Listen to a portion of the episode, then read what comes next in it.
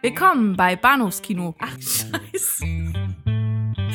Willkommen bei Bahnhofskino mit Patrick Lohmeier und Daniel Gramsch.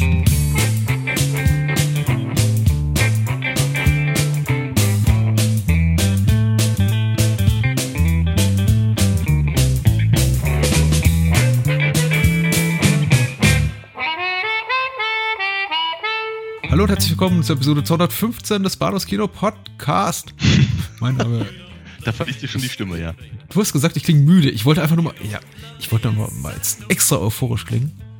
Nicht zuletzt, weil wir wieder äh, ein, ich glaube, bei unseren Hörern einigermaßen beliebtes Thema haben, nämlich einen äh, Kinojahresrückblick.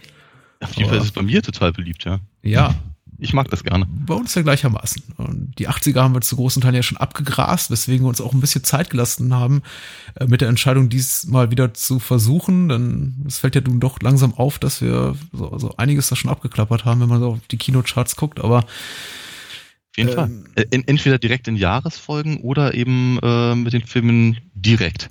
das ist. Nicht zuletzt wurden wir ja als der 80er-Podcast. Entschuldigung. Ich dachte tatsächlich an, an, an, an Letzteres. Es ist wahrscheinlich von unsere Hörer, insbesondere für neue Hörer, wenig erbaulich, wenn wir bei jedem zweiten oder dritten Titel sagen, ja, den hatten wir ja bereits im Podcast, Das den überspringen wir mal. Aber vielleicht können wir auch bei einigen Titeln, die wir vor langer, langer, langer Zeit im Podcast ähm, hatten, einfach darüber hinwegsehen und einfach nochmal darüber sprechen, als wäre es das Klar. erste Mal. Ja, vielleicht, vielleicht erinnern wir uns auch gar nicht dran. Wir werden ja auch nicht jünger. Ich hatte noch nicht mal meine Einleitung abgeschlossen. Wollte sagen, Entschuldigung. mein Name ist Patrick und bei mir ist der Daniel. Hallo. Hallihallo. Das Ich bin dir wieder ins Wort gefallen. Ähm, kriegen wir in letzter Zeit nicht hin, aber irgendwann mal wieder. Das, Das ist Wortfallen? Doch, das kriegen wir ständig hin. Also ich zumindest. So, hau rein. Hau rein. Wo, wo, womit reinhauen? Mit dem Rückblick auf die Kinocharts 1988 und wir haben das so lange nicht mehr gemacht, deswegen nochmal eine kurze Einführung dazu. Wir äh, lesen die äh, Kino-Hits des Jahres 1988 runter, die bundesdeutschen Kinocharts. Das ist noch eher aus 88 in dem Fall, nicht die US-Charts, deswegen eben da auch einige Titel auftauchen, die ähm, anderswo, vor allem wahrscheinlich in den USA schon 87 im Kino waren, andere Orten vielleicht erst 89, aber sei es drum, wir reden über das, was 88 in deutschen Kinos lief und dort eben so viel Erfolg hatte, dass es sich auf den äh, vorderen Plätzen platzierte. Die äh, Top 20 machen wir einigermaßen intensiv und danach reden wir über alles, worauf wir eben Lust haben. Ja, Genau. Ja, ja, ja. den, den, den, den Rest vom Schützenfest. Hm. Dü, ähm, Ist doch noch nicht mal November. äh, verdammt. So. Wir fangen an mit, ähm, wow, einem, einem, einem richtigen gute Laune-Kracher, nämlich Fatal Attraction. ein, ein, ein, ein, ein Riesenbrummer, muss man mal sagen, wirklich von Filmen. Ja. Äh, 1988, Adrian Lyne, äh, Fatal Attraction mit Michael Douglas, äh, Glenn Close, Ann Archer als Michael Douglas Frau. Wo man sich dann doch immer fragt, warum, wenn man dann mit Ann Archer verheiratet ist, geht man eine Affäre mit Glenn Close ein. Oh, na gut. Weil, weil vermutlich Glenn Close einfach die größere Reputation hatte. Mm, ja. Mutmaßlich. Genau. Aber ja, Frisur in dem Film. Ach, unfassbar. Ja, aber, kein, aber, aber keiner kocht Kaninchen wie sie. Also von daher. Womit der Film dann auch gleich schon mal abgewatscht und kaputt gespoilert wäre. Aber, äh, Damit muss man rechnen. Äh, hast, du, hast du konkrete Erinnerungen an das äh, Kinojahr und äh, Fatal Äh, Attraction insbesondere? Ich habe natürlich nicht im Kino gesehen, wo gemerkt. Ähm, ein paar Jahre später, ich weiß gar nicht, ob ich noch Video gesehen habe oder, oder äh, ähm, Fernsehen, kann ich mich nicht dran erinnern.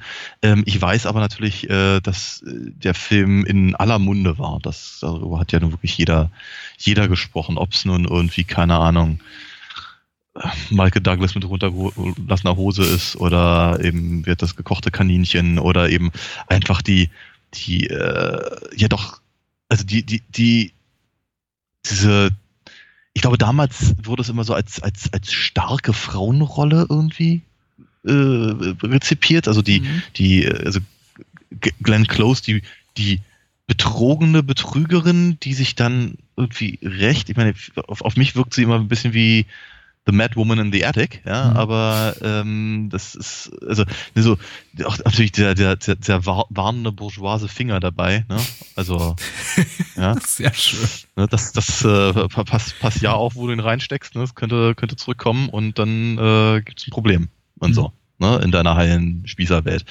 Ähm, ich weiß natürlich auch, dass der Film irgendwie das, ich glaube, ich glaube, es war einer von diesen Filmen, die du immer so, so schön beschreibst, ähm, als Filme für Leute, die nur zweimal ins Kino gehen im Jahr. Ja.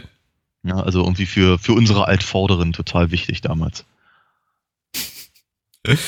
ähm, ja, für mich auf jeden Fall in Erinnerung ein dickes Brett insofern, dass der Film natürlich super omnipräsent war in der Popkultur damals, wenn ich auch damals mit knapp zehn Jahren noch viel zu jung war, um ihn im Kino zu sehen. Habe dann auch, glaube ich, erst auf Video entdeckt. Ich, ich finde es ja erstaunlich beim, beim Rückblick auf Adrian Lyons Karriere, dass er mit, mit genau derselben Machart von Film x-fach wirklich erfolgreich war. Und äh, mm. in der Regel, dass ja dem wenigsten gelingt, irgendwie so ein, so ein Erfolg, der in so eine sehr, sehr konkrete Nische geht, wie wir machen ja. mal so ein bisschen schlüpfrigen Film, der irgendwie, weiß nicht, sich irgendwie äh, sexuell, gesellschaftspolitische Missstände offenbart und so auch so ein bisschen irgendwie da in mhm. den offenen Wunden stochert und auch so ein bisschen schlüpfrig ist, aber wie gesagt, für das Publikum, was du gerade bereits erwähnt hast, das nur einmal im Jahr ins Kino geht und der hat das jetzt, der hat das wirklich mehrfach geschafft mit neuneinhalb ja, Wochen, ja. voller Affäre, ein paar Jahre so später Lita. kam Olita, Unmoralisches Angebot, kam 93 raus.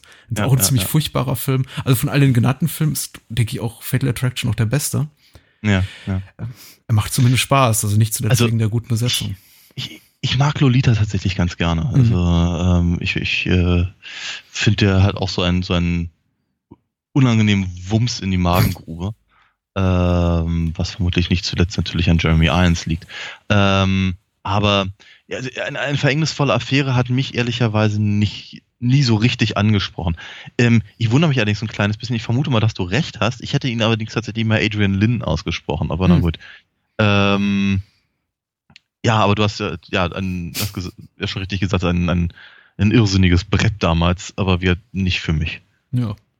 Und ein Film, der das vielleicht noch irgendwie zuletzt sehr, sehr mittlerweile berühmt berüchtigt ist für seine, seine Nachdrehs, der auch eine dieser legendären Produktionen, die er wirklich massiv schlecht abgeschnitten hat bei, bei Testvorführungen, weil mhm. äh, in der Originalschnittfassung Michael Douglas äh, am Ende in den Knast gehen muss dafür, dass er ja äh, Glenn Close zum, mit der er eine Affäre hat, zum Selbstmord getrieben hat und das Publikum damit nicht so ganz einverstanden war und der Film jetzt damit endet, dass Michael Douglas Frau, also gespielt von Anne Archer, äh, Glenn Close niederschießt.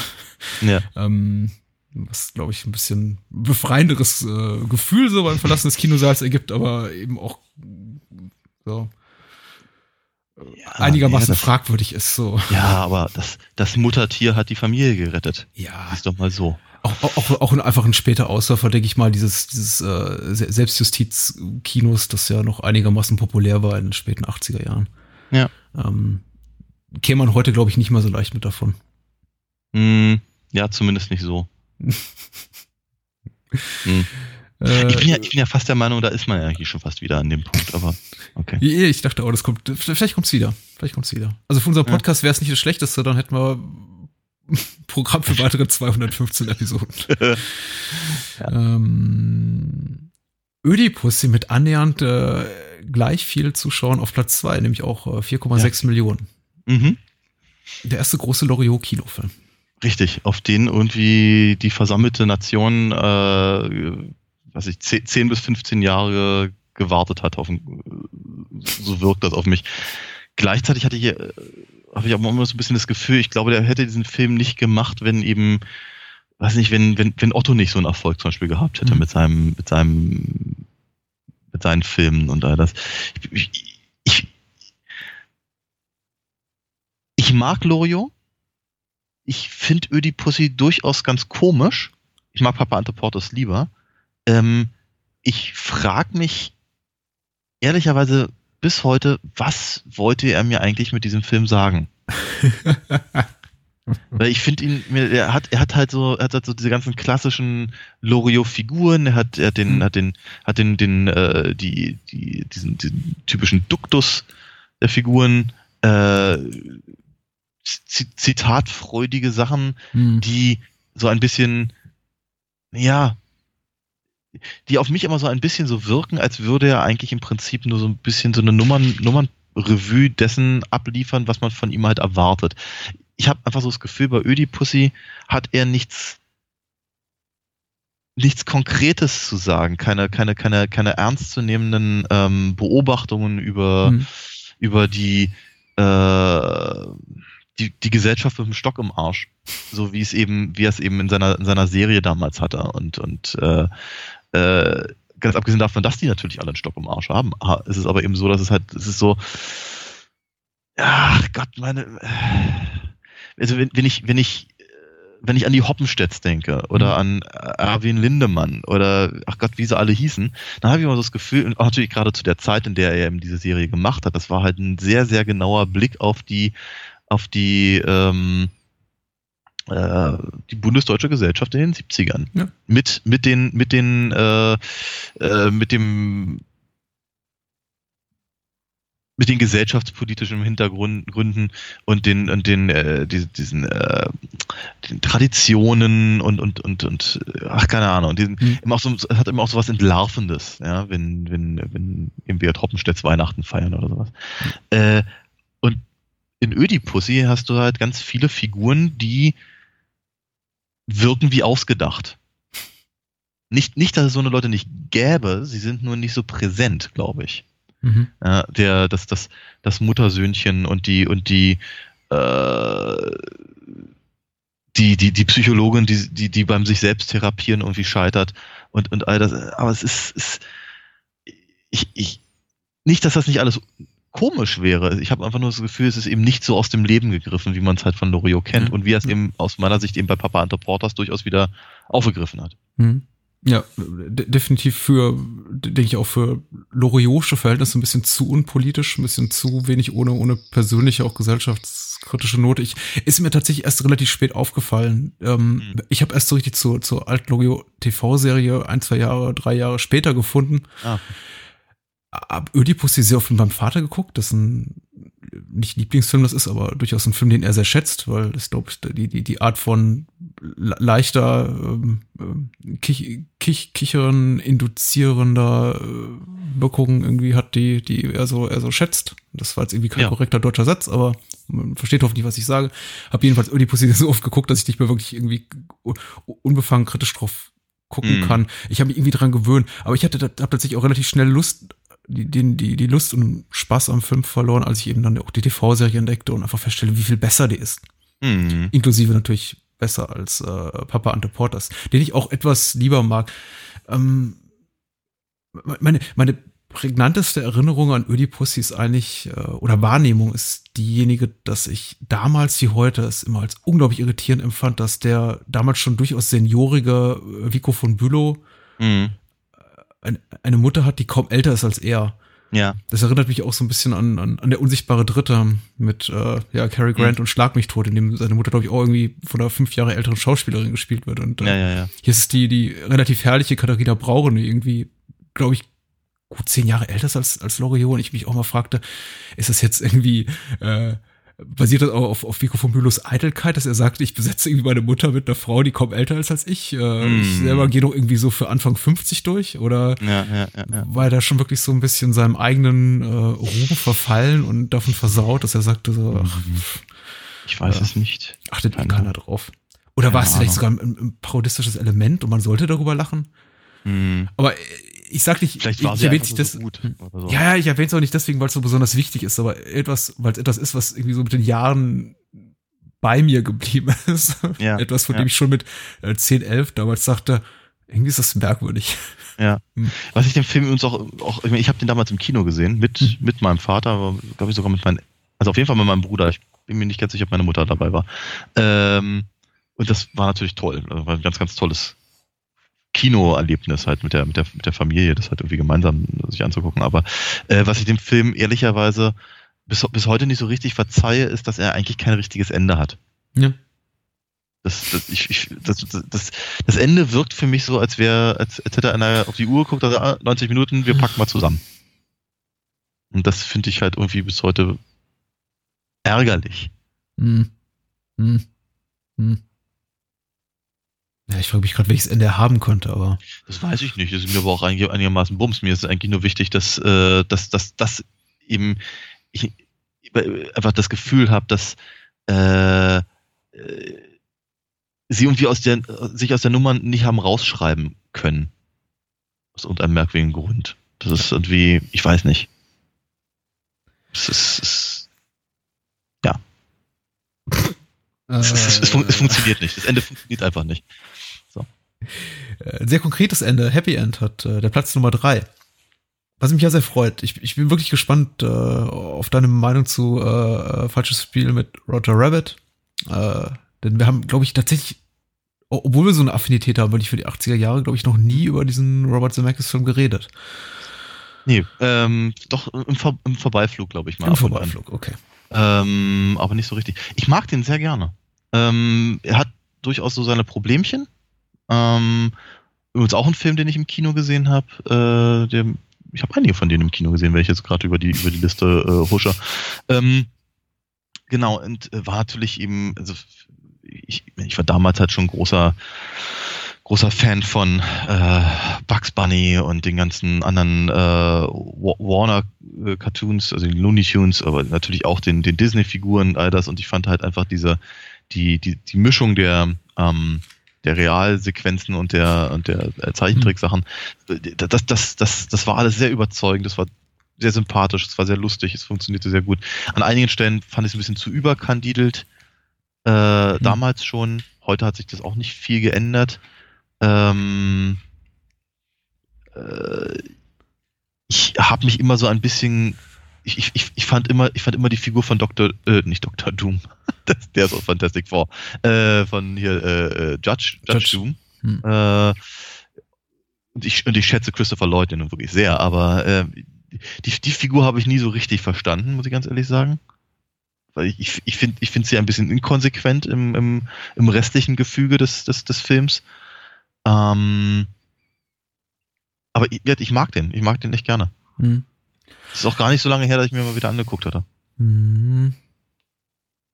Ich kann nicht behaupten, ein falsches Spiel mit Roger Rabbit wirklich jemals wirklich gerne gemocht zu haben. Ich fand den, er gehört für mich so in diese, in, in diese Gruppe von Filmen, die ich tatsächlich Eh schon interessant und irgendwie spannend finde und auch äh, wiederholt gesehen habe, weil ich sie technisch beeindruckend fand. Mhm. In, in dieselbe Kiste würde ich sowas wie, weiß ich nicht, äh,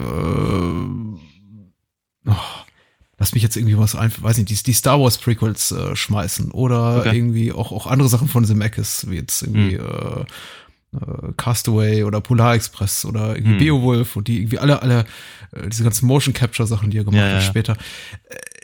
Die ich mir angucke und sage, ja, doch, das ist irgendwie, das ist technisch schon, schon sehr interessant, weil irgendwie bahnbrechend, aber ich muss tatsächlich sagen, ich empfand halt das Spiel mit Roger Rabbit immer so als relativ äh, schweren Brocken, weil er mir irgendwie immer etwas zu lang war. Also er hat durchaus einige Längen für meinen Geschmack. Mhm. Er hat eben auch einen, einen Humor, der, ähm, möchte ich sagen, nicht, er ist nicht inkonsequent, aber inkonsistent in seiner Art und Weise, dass er nämlich teilweise mhm. eben oh, sehr, sehr auf, auf die, die, die niederen Instinkte geht, die auch eben Kindern gefallen, ja. also Holz, Holz, Holzhammer-Humor und dann wiederum eben war, ganz.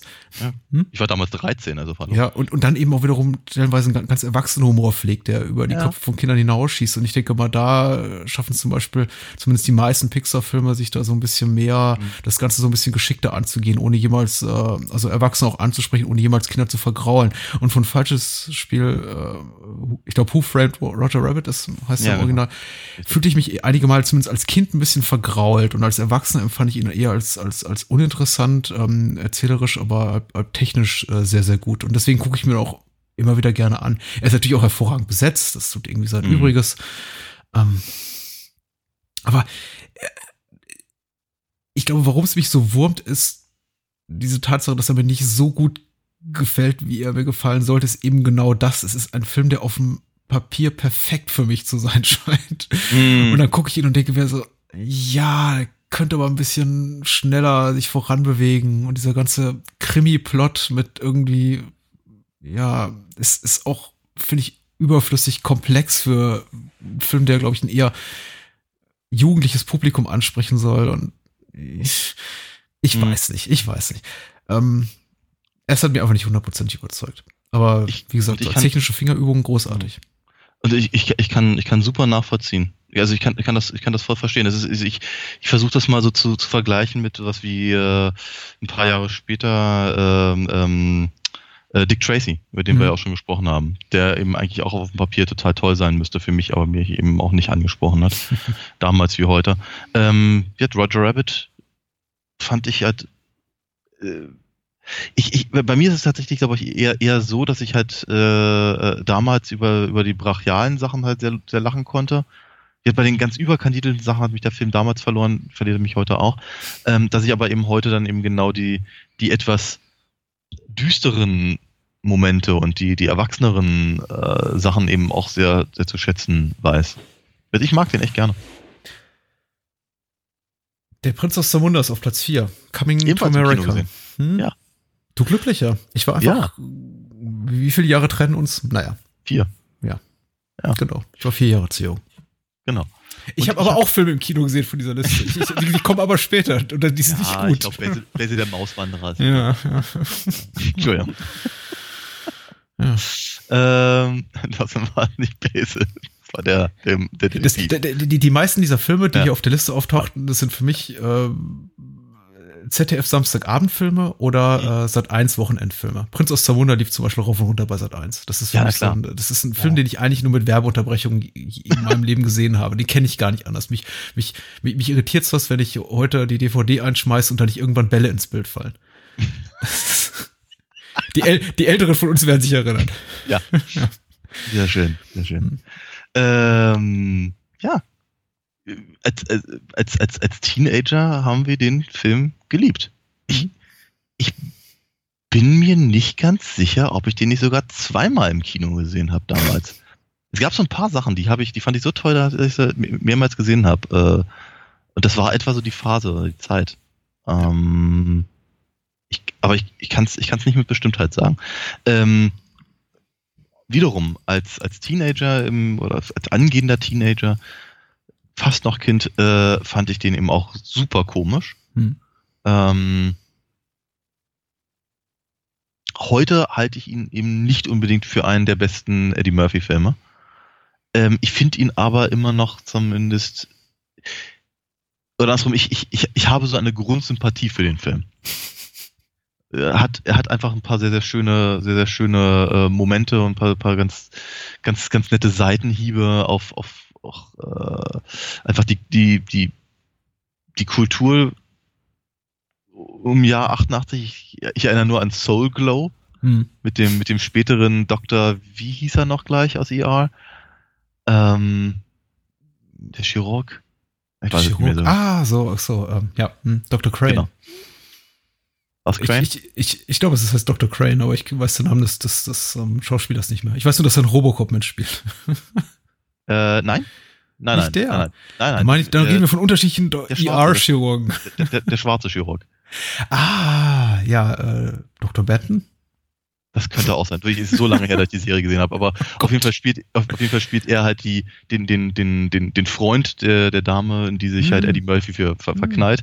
Und äh, er ist ein, ein, ein Haarmodel für eine, für ein, ein, ein, eine Haarspray-Firma, die heißt Soul Glow. Der rennt halt die ganze Zeit rum mit, mit einer, mit einer absurdes, absurden, glitzernden Perücke, Mhm. die, auf dem, also die, die, die irgendwie direkt aus dem Purple Rain Video gepurzelt zu sein scheint. Und das ist Ja. sehr, sehr komisch. Ähm, und davon, davon hat der Film einfach ein paar, paar, äh, paar echte äh, Einlagen, die halt einfach sehr, sehr nett sind. Natürlich, was ich, was ich auch immer noch sehr sympathisch finde, ist die, äh, ist, ist der kleine äh, Verweis auf, auf ähm, äh, Trading Places, ähm, über den ich mich sehr freue. Und ja, Hm. auch äh, ich, ich habe das Gefühl, der Prinz aus Zamunda ist einer von diesen Filmen, die einfach niemandem wehtun.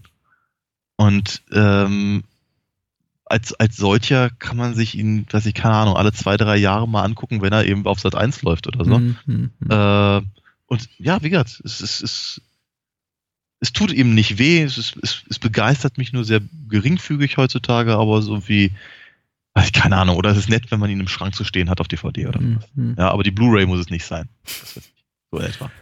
Ich habe mir im Vorfeld des Podcasts ungefähr zehn Sekunden Gedanken gemacht über, über, über Coming to America, weil ich ihn wirklich oft gesehen habe und er mich auch, ich, ich mag den Film wirklich, G genau wie du, grundsätzliche Sympathie, aber auch keiner meiner Lieblings-Eddie Murphy-Filme. Ich habe mir gefragt, habe mich auch gefragt, ein bisschen so, wo, woran das liegt und mal auf die Eddie Murphy-Filme zurückgeblickt, die ich, die ich wirklich sehr gerne mag und bin irgendwie auf den Trichter gekommen, das lässt sich jetzt aber, glaube ich, auch nicht wirklich anhand seiner Filmografie belegen.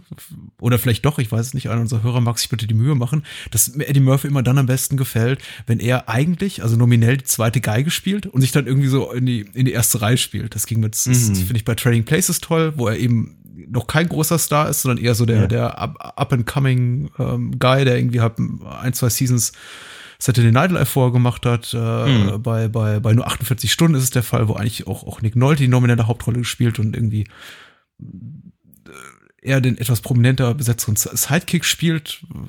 Möchte ich so nicht sagen, aber äh, verstehe dich aber. Hm. es sind eben Rollen, in denen er sich noch beweisen musste und eben erst so Mm. äh, wahrgenommen werden musste und sich als Kinostar etablieren musste. Und in Coming to America ist er eben der Kinostar. Er kann sich Ja. quasi, äh, er, er, er, er, kann am Drehbuch mitschreiben, hat er ja auch. Er kann quasi sich irgendwie lustige Szenen ausdecken, wie zum Beispiel die Tatsache, dass er und sein Kumpel äh, Arsenio Hall gerne mehrere Rollen in lustigen Latexmasken spielen wollen und Ja, das all diese Sachen. Also, man, man, man hört so einige Sachen, hat man auch gehört über Coming to America, die eben schon sehr darauf hindeuten, dass er schon so drohte in seinem, äh, naja, ein bisschen zu sehr mm, sich zu groß zu fühlen, zu groß für die Leinwand irgendwie. Und er Mhm. meinte irgendwie mit seiner, seiner Art von, von Humor irgendwie äh, jegliche, jegliche Drehbuchschwächen also über, über, über, überspielen zu können. Und äh, wie, wie gesagt, das ist irgendwie nur so, nur so eine vage These, aber ich bin tatsächlich so ein großer Fan von Eddie Murphy bis 85, 86, 87. Hm. Und dann, dann fängt so für mich die Phase an, in der er irgendwie so mehr und mehr seine eigenen Projekte durchdrückte und es Mhm. spürt man so in Coming to America und danach kamen dann eben diverse Sequels und so wie Boomerang und Harlem Nights, so Filme, die Ja, überhaupt ja. nicht funktionieren. ja, Und, und Anfang der 90er war er eigentlich schon so gut wie weg vom Fenster. richtig. Was mir ich auch wiederum leid hat. Ja, wobei ich jetzt ehrlich sage, Harlem Nights nehme ich mir auch, äh, also, gucke guck ich mir auch jederzeit lieber an als sowas wie äh, Nutty Professor oder sowas. mm, mm, mm. Ernsthaft. Böse. Ja. Den habe ich noch nicht einmal bis zu Ende geschafft. Ne? Ähm, wie, wie oft guckst du dir dieser Tage noch Crocodile dann die 2 an? Nie. ich habe ihn wohl mal gesehen, ja. Aber ich, also ich meine, immerhin war, ich meine, Paul, Paul Hogan war ja in Australien durchaus eine große Nummer und ich erinnere mich auch durchaus, dass ähm, war es RTL damals irgendwie eine seiner seiner Comedy-Shows irgendwie mal gezeigt hat die war auch gar nicht so verkehrt, für damalige Verhältnisse zumindest, aber natürlich im Zuge von diesem Riesenhit, der Crocodile Dundee war. Mhm. Und ähm, auch so ein auch so ein Film, über den jeder gesprochen hat und natürlich brauchte der eine Fortsetzung, in die auch wieder jeder gerannt ist. Und ich glaube, Teil 3 war auch noch durchaus erfolgreich, aber danach war Oh ja. Hogans Karriere eigentlich nicht existent, oder? Also es ist wie viel mehr ist dann nicht, nicht mehr gekommen. Und gesagt, das ist, also ich kann mich jetzt aber beim, beim, beim besten Willen nicht dran erinnern, was in dem Film passiert. Außer, außer, außer dass er offenkundig aus Amerika wieder zurück in den Busch geht. Ja, Das war's dann aber auch schon Ich wieder. glaube, es war zweiten Teil der Versuch, einfach auch, auch inhaltlich den ersten Teil nochmal zu, zu wiederholen. Die Art von Mhm. Sequel, glaube ich, die wie, wie, wie Ghostbusters 2, bei der man einfach mit der Attitüde rangegangen ist. Lass uns einfach nochmal genau das Gleiche machen und vielleicht, Mhm. weiß ich, mit ein bisschen vertauschten Rollen oder so. Aber ich Ja. habe tatsächlich auch keine konkreten Erinnerungen daran, obwohl ich den Film garantiert mehr als einmal gesehen haben muss. Denn wie du schon sagst, also diese Art von Aussie-Humor, man denkt auch irgendwie an Yahoo Serious und, und, Mm, solche ja. Leute irgendwie, war ja schon äh, in den späten 80er Jahren ein ziemlich großes Ding, auch hierzulande. Ja. Äh, hat nicht lange gehalten und ich glaube, wir sollten einigermaßen dankbar sein. Sind ist schade drum. Ja, ich bin auch, ich meine mich auch zu erinnern, dass selbst, wie du sagtest, der dritte Teil auch einigermaßen erfolgreich war, dass wir über das Jahr einmal sprachen, über das Kinojahr, in dem der startete im Kino, wo wir auch uns am Kopf kratzen und dachten, tatsächlich irgendwie in den Top Ten? Oha. Aber ähm, ja, was macht eigentlich Paul Hogan? Wir werden es heute nicht beantworten können. Äh, ich und er von Doris Doria auf Platz 6, der erfolgreichste, na, ich wollte gerade sagen, der erfolgreichste deutsche Film, aber das war schon Ödipus. Stimmt ja der war zweiterfolg, Ödipus, der zweiterfolgreichste deutsche Film des Jahres. Mhm. Ja. Mhm. Ich habe ihn, glaube ich, nie gesehen. Ich auch nicht. Das macht's einfach. Auf jeden Fall. Ich meine, nur noch mal, ich meine, och, das habe ich jetzt dreimal schon gesagt, aber klar, über den Film hat eben auch jeder gesprochen damals. Ja, jeder nicht- gesprochen. Und nicht unbedingt positiv. ja, wollte ich gerade sagen. Also er wurde dermaßen verrissen, äh, dass ich eben auch relativ wenig Interesse daran hatte. Noch dazu war er einfach, fiel ich einfach äh, altersmäßig da aus dem Raster. Also mit Klar. irgendwie gerade mal knapp zehn Jahren überhaupt dran zu denken, in einen Film ab 16 zu gehen, war undenkbar. Insofern, als ich dann endlich so alt war, Mitte der 90er, äh, hatte ich Besseres zu tun, als mir ich und er anzugucken. Ja. Netter kann ich es nicht sagen. So. Nee, ähm, nee. Und, und vielleicht aber das noch, noch, äh, noch mal kurz zu erwähnen, dass natürlich gerade nach Männer eben äh, äh, die, die, die Hoffnungen halt sehr, sehr groß waren für einen neuen Film von Doris Doria. Ja. ja. Inwieweit hat äh, Rambo 3 Rambo und seine Kumpels, die Taliban, äh, dich begeistert? äh, rück, rückblickend nicht gerade die schlauste Entscheidung. Nein, nein, das ist eher so ein, eine Form von Treppenwitz, glaube ich. ähm, Rambo 3. ähm, er ist nicht so gut wie Rambo 2. Nee, ich finde Rambo 2 schon nicht besonders gut, aber ich hatte damals schon noch durchaus mitbekommen, wie, wie, wie sich irgendwie die halbe Nation eben darüber aufregte. Hm. Ähm, aber, muss man auch sagen, ich war zu dem Zeitpunkt eben nicht mehr auf, auf meiner auf meiner alternativ geprägten äh, Grundschule. Und äh, da wäre äh, also wäre ich damals noch gewesen, dann äh, kannst du, kann, kann, kann ich sicher sein, äh, dass es irgendeine Form von Diskussionsrunde äh, gegeben hätte oder äh, man auf irgendeine Demo mitgegangen wäre oder sonst irgendwas oder sich alle Lehrer im Chor halt darüber, darüber aufgeregt hätten, was die Sache nur noch interessanter für uns gemacht hätte. Mhm. So, muss ich ganz ehrlich sagen, habe ich relativ wenig eben, also äh, aus, aus, aus, aus eigener und direkter Erfahrung damals mitbekommen von dem Film äh, und ihn dann später erst auf Video gesehen und ähm, war sehr enttäuscht. Hm. Meine, meine, meine Historie mit Rambo ist ja eben vor allem eine solche, wie gesagt, ne, also Rambo 2, um Gottes Willen, ja, das war ja der Antichrist in, in, in, äh, Zelluloid-Form. Ähm, und viele Jahre später habe ich dann eben die Sachen in Reihenfolge geguckt und hatte mich sehr gewundert über den ersten Film, weil der halt ganz anders war als das Image, das, ich, das mir eben von Rambo vermittelt wurde mhm. bis dahin. Und entsprechend toll fand ich dann den zweiten, weil er natürlich genau das Image traf, was, äh, ähm, ähm, was ich halt dachte, was ein Film ausmachen sollte. Mhm. Und war total heiß drauf, eben den dritten zu sehen. Und dann war der nicht so gut. Ja, und äh, mittlerweile hat sich eben meine, meine Perspektive darauf ähm, stark, stark geändert. Also, ich meine, nein, der Film ist immer noch doof, aber äh, ich meine, meine Perspektive vor allem auf den ersten Film. Ja. ja, ja. Ich mag die Reihe, ich glaube, das, das Ansehen der Rambo-Reihe hat sich so im Laufe der Jahre auch ein bisschen geändert. Ich denke, wir sind beide, wir sind ja ungefähr zur selben Zeit aufgewachsen, noch in der Zeit, in der eben auch, auch der erste Rambo, also First Blood als, als äh, brutaler Dumpfbackenschinken galt und dann irgendwie auch traditionell in irgendwie, sei es die Hot zu oder die TV-Spielfilm, da mit dem Daumen runter oder was weiß ich, mit einem hm. böse guckenden Gesicht bewertet wurde, irgendwie alles von wegen, ja, ja. Äh, kannst du dir nicht angucken. Und der Film, ja. ich glaube, also die ganzen, die, die Filme allesamt, aber insbesondere eben der erste Teil, wurden dann eben erst so, glaube ich, auch in den, in den späten 90er so ein bisschen rehabilitiert. Mm. Ähm, klar, weniger Teil 2 und 3, wobei ich Teil 2 auch ganz gerne mag. Teil 3 finde ich tatsächlich ist der schwächste Teil der Reihe. Ich finde, hat die meisten Längen. Er hat eben auch wirklich der, der Mythologie, wenn man es so nennen mag, nicht viel Neues hinzuzufügen. Es ist eigentlich nur noch eine spektakulärere Variante vom, vom zweiten Teil. Ja. Und ja, ganz ehrlich, das, das Wüstensetting hat mich nicht besonders angesprochen. Da gefiel mir schon der Dschungel im zweiten Teil ein bisschen besser. Ja. Ähm, es ist eben auch. Es ist, im, es ist, es ist letztendlich, ich meine, das ist halt diese, das ist, das war halt so diese Phase der politischen Agenda von, von Stallone. Ja. ja. Auch, also so, so wie wir ja schon mal drüber gesprochen hatten bei ähm, hm. Rocky 4. Ne? Ja. Ja, ja, ja.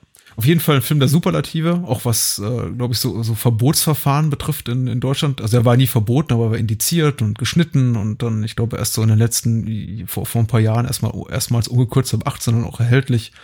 Ähm, er war auch bis zum Erscheinen von Terminator 2 der teuerste Hollywood-Film überhaupt.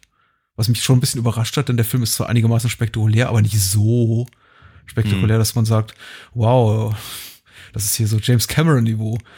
Äh, aber ich glaube, Sylvester Stallone hat zu der Zeit einfach Gagen von irgendwie 20 Millionen Dollar abgerufen, was den Film, ich, relativ teuer gemacht hat. Und äh, mhm. der Film bis zu dem Zeitpunkt mit den meisten Toten. Ah ja. Also tatsächlich Leute, die vor der Kamera getötet werden. Schon klar. Geht ja auch anders. Man kann ja auch einfach irgendwie eine Bombe auf ein Land werfen, wie, weiß ich nicht. Oder, oder äh, wie in Star Wars einfach einen Planeten in die Luft sprengen. Aber Richtig. nee, In Rambo 3, da sterben die Leute eben vor der Kamera. ja. Genau, da, da, wird noch per Hand gestorben. Ja. Mhm, ja. Auf Platz 8 finden wir schon wieder einen deutschen Film. Man, man spricht Deutsch von ja. Hans-Christian Müller, aber äh, viel wichtiger mit Gerhard Polt. Genau. Ähm, auch, auch, so eine, auch so eine ganz große Sache, wobei ich ehrlicherweise, da, den habe ich sehr, sehr früh im Fernsehen gesehen. Ich weiß nicht, was da der Deal war. Äh, ob, ob, ob das irgendwie, ob da die, einfach die Kinoauswertung und die Fernsehauswertung irgendwie direkt zusammentrafen mhm. oder ob das, ob, ob vielleicht die Fernsehausstrahlung sogar vorher lief, wie es damals bei diesem, äh, was der Papagei und so ein, und so ein ähm, Harald Junke-Film war das auch. Äh, Harald Junke, Entschuldigung. Hm? Ja, genau. Also auf jeden Fall, oder, oder, oder irgendwie parallel, oder ich weiß nicht genau, was da war. Ich weiß nur, dass ich den Film relativ flink eben auch im Fernsehen gesehen habe. Und äh, ja, Gerhard Polt ehrlicherweise sehr, sehr ähnlich wie, wie, äh, wie, wie, wie Loriot. Ich fand die Fernsehserie ähm, äh, fand ich ganz, ganz toll als, mhm. als Kind. Ich habe es natürlich überhaupt nicht verstanden, muss man auch ganz ehrlich sagen. Ähm, die, die, die wirkliche Gemeinheit des polschen Humor hat sich mir erst sehr viel später erschlossen. Ähm, aber bestimmte Sachen fand ich ja doch durchaus witzig. Ähm, ich glaube, zu dem Zeitpunkt hatte ich bereits auch Care ausgesehen. Der Film hat mich unglaublich deprimiert. Der ist toll, aber ich damals hatte, fand, fand ich den ganz, ganz unerträglich. Und ein ganz kleines bisschen ging es mir mit Man spricht Deutsch auch so, aber auf einer etwas anderen Ebene. Ich fand immer, dass der Film immer dann gut funktioniert, wenn wenn es im Prinzip diese Alltagsszenen, diese piefige, diese piefige deutsche Touristennummer am, am Strand halt ist. Mhm. Dann ist der Film wirklich ugh, aber sehr komisch und eben sehr aus dem, aus dem Leben begriffen. Ich finde diese e ewigen äh, Traumsequenzen ein bisschen anstrengend. Ja, ich finde einiges an dem Film anstrengend. Ich finde vor allem anstrengend, dass er eben ganz persönlich nicht so gut ist wie Chaos. Chaos Na, ist wirklich ja. auf den Punkt. Ich glaube, ja. Äh, du hast vollkommen recht, ich glaube, wir haben auch über Chaos schon bei anderer Gelegenheit gesprochen. Ich halte ja Chaos für äh, ist wahrscheinlich einen der besten deutschen Filme und definitiv der 80er. Mhm. Äh, neben die Katze wahrscheinlich mein liebster deutscher Film der 80er. Ähm, da kann man spricht Deutsch nicht mithalten, den ich auch dann chronologisch korrekt eben auch äh, zwei, drei Jahre später zum ersten Mal gesehen hatte und ich damals wie heute einfach nicht so nicht so schlau fand. Ich glaube, ja, das hm. ist irgendwie so das Problem des Films. Er ist eben auch nicht so besonders schlau. Also man merkt schon, da, da wird äh, humoristisch äh, in so Trickkisten gegriffen, was eben auch Loriot in Ödipus hier macht, die eben nicht so wirklich dem entsprechen, was ich von einem Gerhard Polt erwarte, damals wie ja. heute. Ja. Und äh, ich, ich glaube, ähnlich wie das, was du vor allem über Ödipus gesagt hast, möchte ich irgendwie für Man spricht Deutsch sagen, dass er schon in Ansätzen gelungen ist, dass er nicht ohne Humor ist, dass er seine Momente hat, auch durchaus bestimmt 10 bis 20 Szenen, in denen man wahrscheinlich herzhaft laut lachen kann, aber eben nicht auf dem äh, Gerhard Polt äh, Goldniveau ist. Man muss sagen, ja. eben Loriot und Gerhard Polt sind ich möchte nicht sagen, die beiden brillantesten deutschsprachigen sprachigen Komiker dieser, dieser Zeit und früherer Tage, aber auf jeden Fall ganz, ganz weit oben im Pantheon, wenn es denn ja. ein solches gibt.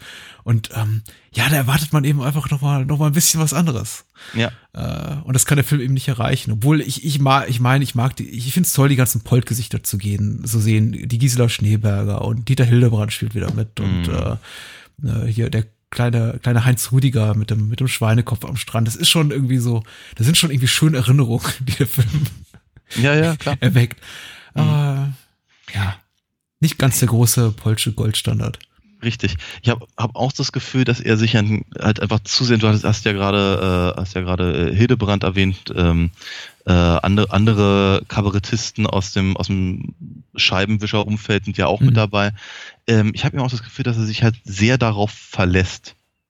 Sehr, sehr diese, diese ähm, also Star Power möchte ich es jetzt nicht nennen, aber eben mhm. halt einfach die, die, äh, seine, seine, seine Kollegen ähm, einsetzt, um eben, naja, um sie halt machen zu lassen, was sie halt immer, immer, immer so tun. Und, ähm, das hilft jetzt eben auch nicht unbedingt dabei, halt eine dichte, kohärente Geschichte zu erzählen. Und das, das ist eben genau das, was ich halt meinte mit diesen Traumsequenzen, dass eben das, äh, das, das auf, auf mich wirkte das immer so, als hätten sie eine Grundidee gehabt, ja, mhm. nämlich eben piefige Familie am letzten Urlaubstag am Strand. Mhm. Und dann ist ihnen dazu nicht mehr viel eingefallen. Ja, im, Prinzip, Im Prinzip haben sie nicht genug nicht genug Material gehabt, um eben im Prinzip sich auf ihre, auf ihre, auf ihre Hauptstory zu beziehen. Deswegen, weiß ich nicht, keine Ahnung, muss dann Gerhard Polt eben der, der Italienerin nachhecheln und sich irgendwie mit ihr in ein, irgendein, irgendein merkwürdiges äh, äh, Restaurant träumen und, und, und, seine, seine, seine Frau äh, dann den, den, den schnöseligen, ich weiß gar nicht, was er da eigentlich macht, aber er erzählt die ganze Zeit von seinen Geschäften und sowas. Das, das, so, äh, ich habe irgendwie so Gefühl, das ist, was, was, was hat das eine mit dem anderen zu tun, in dem Sinne? Ich meine, irgendwas Entlarvendes soll ja da drin sein, aber ich glaube, ich glaube, es ist entlarvender eben, wenn die, äh, wenn die da wie Kreuzworträtsel lösen äh, und, und irgendwie immer, immer röter werden über, im Laufe des Films, weil sie die ganze Zeit in der prallen Sonne sitzen und der, äh, der, der Strandnachbar ihm ständig irgendwelche, irgendwelche Staumeldungen aus dem Bayerischen Wald äh, vorliest und sowas. Also, mhm. ja, das, ich denke, das ist irgendwie mehr auf dem Punkt, als eben diese ganzen, diese ganzen, ja, anderen Sachen drumherum. Auf Platz 8 schon wieder ein deutscher Titel, äh, nämlich Anna, die Kinofilmfortsetzung der ZDF-Vorweihnachtsserie. War es wirklich eine Fortsetzung? Ich dachte irgendwie, dass sie mehr oder weniger die Geschichte äh, nochmal erzählt haben, oder? Äh, war, war es eigentlich ein Zusammenschnitt? Ich kann mich nicht daran erinnern. Also nee, nee, ein Zusammenschnitt war es nicht. Die haben es schon alles neu gedreht, aber. Ich, ich, kann mich zumindest daran erinnern, dass ich den Kinofilm als äh, vergleichsweise deprimierend empfand, weil diese ganze ziemlich, ziemlich traurige Geschichte dann plötzlich auf, auf knapp 90 Minuten verdichtet war und das Ganze für mich sehr trist wirkte. Eine, eine unangenehme Seherfahrung. Was ich jetzt über die Serie nicht behaupten kann, wo sich das Ganze eigentlich einigermaßen so harmonisch anfühlte und äh, bisschen plattgewalt, so was ich, wie viele Episoden das waren, vier oder sechs. Und äh, ja, klar, doch auf dem Kinofilm verdichtet das alles doch ein bisschen sehr, sehr viel Tragik war. Ja, okay. Mit Tod und äh, Liebe und Herzschmerz und Trennung und ach, es ist. Ähm, aber ich war auch, glaube ich, nicht die Zielgruppe. Das mag sein. Ich glaube, ich habe den Film nie gesehen. Hm. An eine Sache erinnere ich mich nur konkret. Das ist, glaube ich, das Einzige, was ich zu Anna wirklich sagen kann, nämlich dass, äh, dass Patrick Bach, das ist ja der, der, der junge Mann, der im Rollstuhl sitzt. Äh, ja. Ich glaube, äh, Rainer heißt der Serie. Und äh, Stimmt, ich ja. ein bisschen wehmütig zurückblicke auf eine Zeit, in der ähm, Love Interests äh, in Filmen Rainer heißen durften. das hat man heute selten. Ja, ist richtig. Ähm, lass uns über Platz 10 einfach sprechen. Ja. Äh, Willow von ja. Ron Howard, äh, der Regisseur, aber ich glaube primär vermarktet als der neue, die neue George, George Lucas, Produktion. Ja. ja, ja, ja. Mit Val Kilmer und äh, Warren Warwick Davis. Davis. Ja. Richtig. Richtig. Ähm, hab ich nicht im Kino gesehen. Ich wollte ihn dringend im Kino sehen, glaube ich, damals. Aber ich habe ich hab's nicht. Und ähm, ist jetzt auch nicht wichtig, aber äh, ich habe ihn erst auf Video gesehen und ich war nicht begeistert. Ja. Ähm, zu dem Zeitpunkt war ich, glaube ich, also als ich ihn dann auf Video gesehen habe, war ich schon äh, begeisterter Fantasy-Leser und äh, all das, was mir dort geboten wurde, fand ich uninspiriert und fehlgeleitet und öde und ja. einfach nicht besonders gut gemacht. Ja. Seitdem habe ich ihn ich glaub, mal gesehen. Ich glaube, das ist auch tatsächlich das Hauptproblem des Films. Er ist, er ist öde. Er ist wirklich für das, was er ist, nämlich ein actionreicher äh, Fantasy-Streifen, der sein möchte, der auch dazu wirklich gut besetzt ist. Ich meine, weil Kilmer ist, finde ich, immer gut, immer im Plus, mhm. wenn er irgendwo mitspielt. Äh, seine spätere Frau, John Wally, spielt die weibliche Hauptrolle. Äh, auch hinter dem Kulissen irgendwie großartig ausgestattet, war auch damals ein sauteurer Film, war wirklich eine hochwertige Produktion. Und dann guckt man das Ding, und ich habe ihn auch dann erst einige Jahre später auf Video gesehen und fragt sich, meine Güte, dafür, dass der Film, ich weiß nicht, wie lang ist, irgendwie wirklich saftige zwei Stunden, ich glaube deutlich mehr, mhm. passiert da wirklich sehr wenig. Ja. Und dann habe ich damals, weil das in irgendeiner Kinozeitschrift mutmaßlich der Cinema drin stand, auf diesen einen tollen Morphing-Effekt gewartet, weil der irgendwie so als irgendwie ein erster, erster, erster, erster Ausläufer der aufkommenden Computertricktechnik galt und man irgendwie dafür wenigstens mal Willow gesehen haben musste. Hm. Und das war auch dann ja doof und ach, ich weiß nicht, ich finde Willow nicht so gut. Nee. Nee.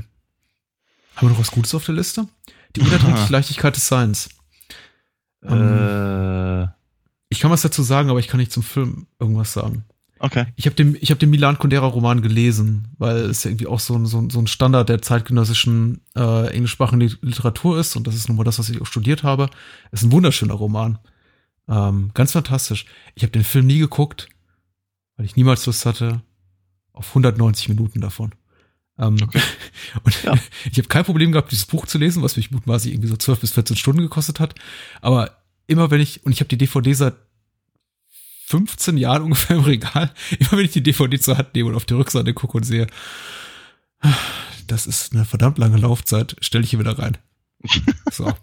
Das war mein äh, fundierter Kommentar zu, zum, zu einem Philipp Kaufmann-Film. Auch ein Regisseur, den ich echt gerne mag, aber ich habe einfach nichts, nichts reizt mich daran. Okay. Hast du ihn gesehen? Nee. Gut. Dann, dann belassen wir es bei diesem ignoranten Kommentar meinerseits. Äh, Hassmail dann bitte an äh, patrick.bahnhofskino.com.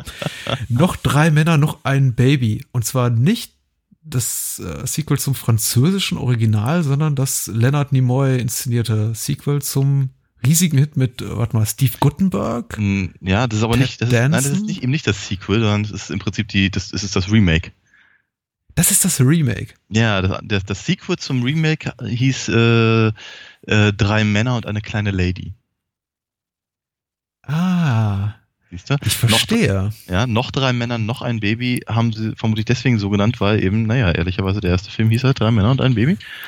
Für den Ähm, deutschen, für den deutschen Markt wahrscheinlich. nur, ne? Richtig, Bestimmt. Ja. Ja, ja, Daniel, ja, ja. wenn ich dich nicht hätte. ja, ich weiß ja auch nicht, was du dann tun Mhm. würdest, aber ähm, äh, ich, ähm, ich glaube, also ich glaube, ich habe da einen weiten Bogen drum gemacht. Hm? Ich fand den, ich fand den französischen Film nett, total charmant. Ja. Und wie äh, kann man sich mal angucken. Das ist schon ganz, ganz cool. Aber obwohl ich zu dem Zeitpunkt, ich, ich, ich mochte Ted Danson, ich mochte Steve Guttenberg, ich mochte ähm, ähm, Tom, Selleck, ja. äh, und trotzdem wollte ich diesen Film nicht sehen. Ich bin mir nicht sicher, ob ich ihn tatsächlich überhaupt jemals irgendwann gesehen habe. Hm. Ich glaube nicht. Hm. Äh, Ich habe ihn gesehen. Ich habe wenig Erinnerungen daran. Ich finde, die eine Sache, die ich wirklich bemerkenswert daran finde, außer dass er eine einigermaßen zweckmäßige, also nicht inkompetent inszenierte, durchaus gut gemachte, macht das 1 zu 1 Remake ist, eben für den amerikanischen Markt, für ein amerikanisches Publikum. Was ich wirklich erstaunlich finde, ist, wie der abgeräumt hat. Also nicht was, nicht von Kritikerseiten, aber der hat unglaublich viel Schotter eingespielt in den USA. Ich glaube, es ist der erfolgreichste Film in Leonard Nimoys Karriere. Der hat irgendwie mehr Geld gemacht als Rambo 3 an den Kinokassen. Und das Krass. überrascht mich doch. Also das ist, äh, ich habe, ich habe, ich hatte sowas irgendwie vage im Hinterkopf und dann hatte ich irgendwie zum Vorfeld zum Podcast mal kurz irgendwie bei, bei Box Office Mojo reingeguckt. Der Film hat 15 Millionen Dollar gekostet und hat 170 Millionen Dollar allein in den USA eingespielt. Das ist Krass. irre. Ich meine, das ist, das ist der weiße High-Niveau, so hochgerechnet aufs Jahr 88 oder 87, als er in den USA rauskam. Ja. Und dann gab es ein Sequel und ich glaube, das lief gar nicht mehr. Aber Und dennoch, was und es dennoch, alles so gibt, ja. Und dennoch, äh, also ich, ich weiß, dass sie irgendwie 20 Jahre später, glaube ich, ein Sequel gemacht haben von dem französischen Original. Mhm. Und ich glaube, ich, also zumindest war mal im Gespräch eben auch äh, ist praktisch das dann eben auch zu remaken mit eben den alten Herren. Ich weiß nicht, ob das jemals äh, stattgefunden hat oder so. Vielleicht weiß da draußen jemand mehr. Das sagen wir immer, oder kommt gar nichts. Und sie denken an uns. Ähm, auf Platz 13 äh, einigermaßen erfolgreich. Ich meine, wir haben ausführlich darüber gesprochen, aber jetzt nicht so erfolgreich, wie ich es mir gewünscht hätte, ist die Katze von Dominik Ja. Graf. Ja. Äh, das ist ja noch nicht allzu lange her, dass wir darüber ausführlich gesprochen haben. Deswegen möge man sich bitte diesen Podcast anhören. In, in meinen Augen absolutes Highlight des deutschen Films generell. Top Ja. 5 Material. Aber Fall äh, wir waren nicht ganz ja. einer Meinung, ja. Ja, Spaß gemacht hat er aber. Mhm. Big mh, von Penny Marshall. den Auch so eine Institution für, Ja. für gute Komödien in den 80er Jahren. Und den habe ich auf jeden Fall zweimal im Kino gesehen. Hm. Weil ich den wirklich, also in, in, in, in dem Alter fühlte ich mich von dem Film wirklich total abgeholt. Ja. Ähm, ich, ich fühlte mich von dem Ding sogar so abgeholt, dass ich, äh, dass ich die, den, den, den, den Roman zum Film gelesen habe. Der nicht so gut war, wohlgemerkt. Aber ähm, das, ne, da, damals, als man eben die Filme nicht in äh, permanente Abrufbereitschaft hatte, war das halt die einzige Möglichkeit, um einen solchen Film halt nochmal zu erleben. Und ähm, genau das tat ich und ich war halt total, total hin und weg, als ich den das erste Mal sah. Ich fand den sehr, sehr schön beim zweiten Mal. Ich habe ihn eigentlich jedes Mal geguckt, wenn er irgendwie im Fernsehen lief. Vermutlich auch mal irgendwann auf Video ausgeliehen und ich hatte mich sehr gefreut, als ich ihn vor, weiß nicht, zwei Jahren oder was sonst war, äh, auf Blu-ray gekauft habe, weil es einfach, ich mag den Film. Er ist echt, es ist irgendwie, äh, wie soll ich sagen, so, so, so mag ich Tom Hanks tatsächlich sehr gerne. Und einer, einer, einer gewissen, wie soll ich sagen, jugendlichen Leichtigkeit. Hm, hm. Ähm, etwas, was er sehr schnell abgelegt hat. Und ich muss ganz ehrlich sagen, ich, gerade in den total ernsten Rollen, die er auch durchaus gespielt hat, habe ich ihn nie so richtig ernst genommen. Und besonders nicht ernst genommen habe ich ihn in den, in den, in den, äh, in den ernsten Rollen, wenn er von Arne Elzolz synchronisiert wurde. Dann ging es so viel gar nicht mehr. Äh, Hier in dem Film wurde er nicht von Arne Elzolz synchronisiert und ich mochte die Stimme, die er hier hat, nämlich glaube ich die gleiche, die auch ähm, na, sag doch mal, Billy Crystal synchronisierte und, und äh, wer gibt's mir nicht, aber mhm. fand ich immer sehr viel passender. Hm, hm, hm. Ja, ich, ich, ich liebe Big auch. Ich liebe auch fast alles, muss ich sagen, von Tom Hanks aus dieser Zeit. Auf jeden Fall seine, seine goldene Ära. Ich denke, er hat wieder so ein bisschen die Kurve gekriegt. Ich fand Tom Hanks unfassbar anstrengend in den frühen, frühen 90er, Mitte der 90er. Mhm. Irgendwann, ich denke, denke, hat er auch wieder ein bisschen zu dieser Leichtigkeit zurückgefunden, auch wieder leichtere Stoffe gemacht, aber ich hatte auch eine Zeit lang gedacht, wieso strengt er sich so an? Wieso, wieso macht der Mann, der uns irgendwie so viele schöne Stunden beschert hat mit, mit, mit Big und Splash und ähm, The Burbs, Genau. äh, äh, plötzlich Philadelphia und äh, Green Mile. Castaway und Green Mile und ach, wieso, wieso, wieso. Green Mile, allein, ach, dieser Green Mile, diese, diese Geschichte mit Gefängniswärter mit Blasenproblem. Ich weiß nicht. Also, äh, es passt einfach nicht. Big, Big hingegen, ich finde ihn super. Ich kann, ich kann, ich kann nichts Schlechtes über Big sagen. Er hat, eine, er hat eine wunderschöne Sentimentalität, die aber passt, die niemals einen niederdrückt, sondern, sondern, sondern natürlich gewachsen scheint und auch gut zu dem Film passt. So eine sentimentale Grundstimmung, auch eine gewisse Nostalgie, ein Mhm. Gefühl, dem ich gar nicht so positiv gegenübergestellt bin, aber das einfach hier sehr gut reinpasst. Dann wiederum ist er stellenweise einfach äh, sehr, sehr komisch und das hast du eben auch schon gewählt, eben einfach sehr gut beobachtet, als du gesagt hast, du fühlst dich abgeholt davon. Das verstehe ich so, dass er einfach auch, auch ein bisschen dich in deinem Lebensgefühl trifft und Ja, das, äh, Ja. du das Gefühl hast, da ist jemand auf der Leinwand, mit dem du dich identifizieren kannst. Und da ging es mir eben genauso. Ich denke, Big ist wirklich sehr, sehr gut beobachtet und fühlt sich sehr authentisch an, obwohl es eben so eine fantastische Geschichte ist. Und äh, Mhm. ich denke auch, das ist äh, eines, ein Karriere-Highlight von Hanks. Mhm. Ja. Schöne Sache. Oh, stipp langsam. Äh, auf Platz 15. Mhm. Mm, Auch im Kino gesehen? Im Kino gesehen. Lief, glaube ich, auch äh, in Deutschland zumindest zu Weihnachten, was ja ganz gut passt. War ja in den USA ein Sommerfilm. Ja, ich habe ihn aber im Podcast kurz erwähnt. also ich habe ihn auf jeden Fall auch im Sommer gesehen. Hm. Ähm, aber nicht in Deutschland, sondern in Österreich. Hm. Es kann sein, dass er den da praktisch, dass, dass, dass ich ihn eben nicht 88 gesehen habe, sondern 89 dadurch. Ich weiß, ich habe ihn aber im Kino gesehen. Mhm. Äh, ja, wie gesagt, ich glaube in unserer Weihnachtsausgabe 2015, möchte ich sagen, Könnte sein. rezensiert. Hm. Mhm. Deswegen, man, mög- man möge bitte in diesen etwas älteren Podcast nochmal reinhören. Wall Street auf Platz 16. Die Rolle, mit der Michael Douglas, möchte ich behaupten, für lange Jahre primär äh, identifiziert wurde, der in den USA ja noch, glaube ich, ein halbes Jahr oder ein Jahr vor Fatal Attraction rauskam, wo er dann das Opfer geben Mhm. durfte. Hier ist er eben genau das Gegenteil davon. Mhm. Finanzhai Gordon Gecko, der äh, Macher und Manipulator und äh, Widerling und äh, ja, einigermaßen mäßig erfolgreich in Deutschland. Also lief okay, aber natürlich nicht der Abräumer, wie es irgendwie in den USA der Fall war. Logischerweise irgendwie, ja.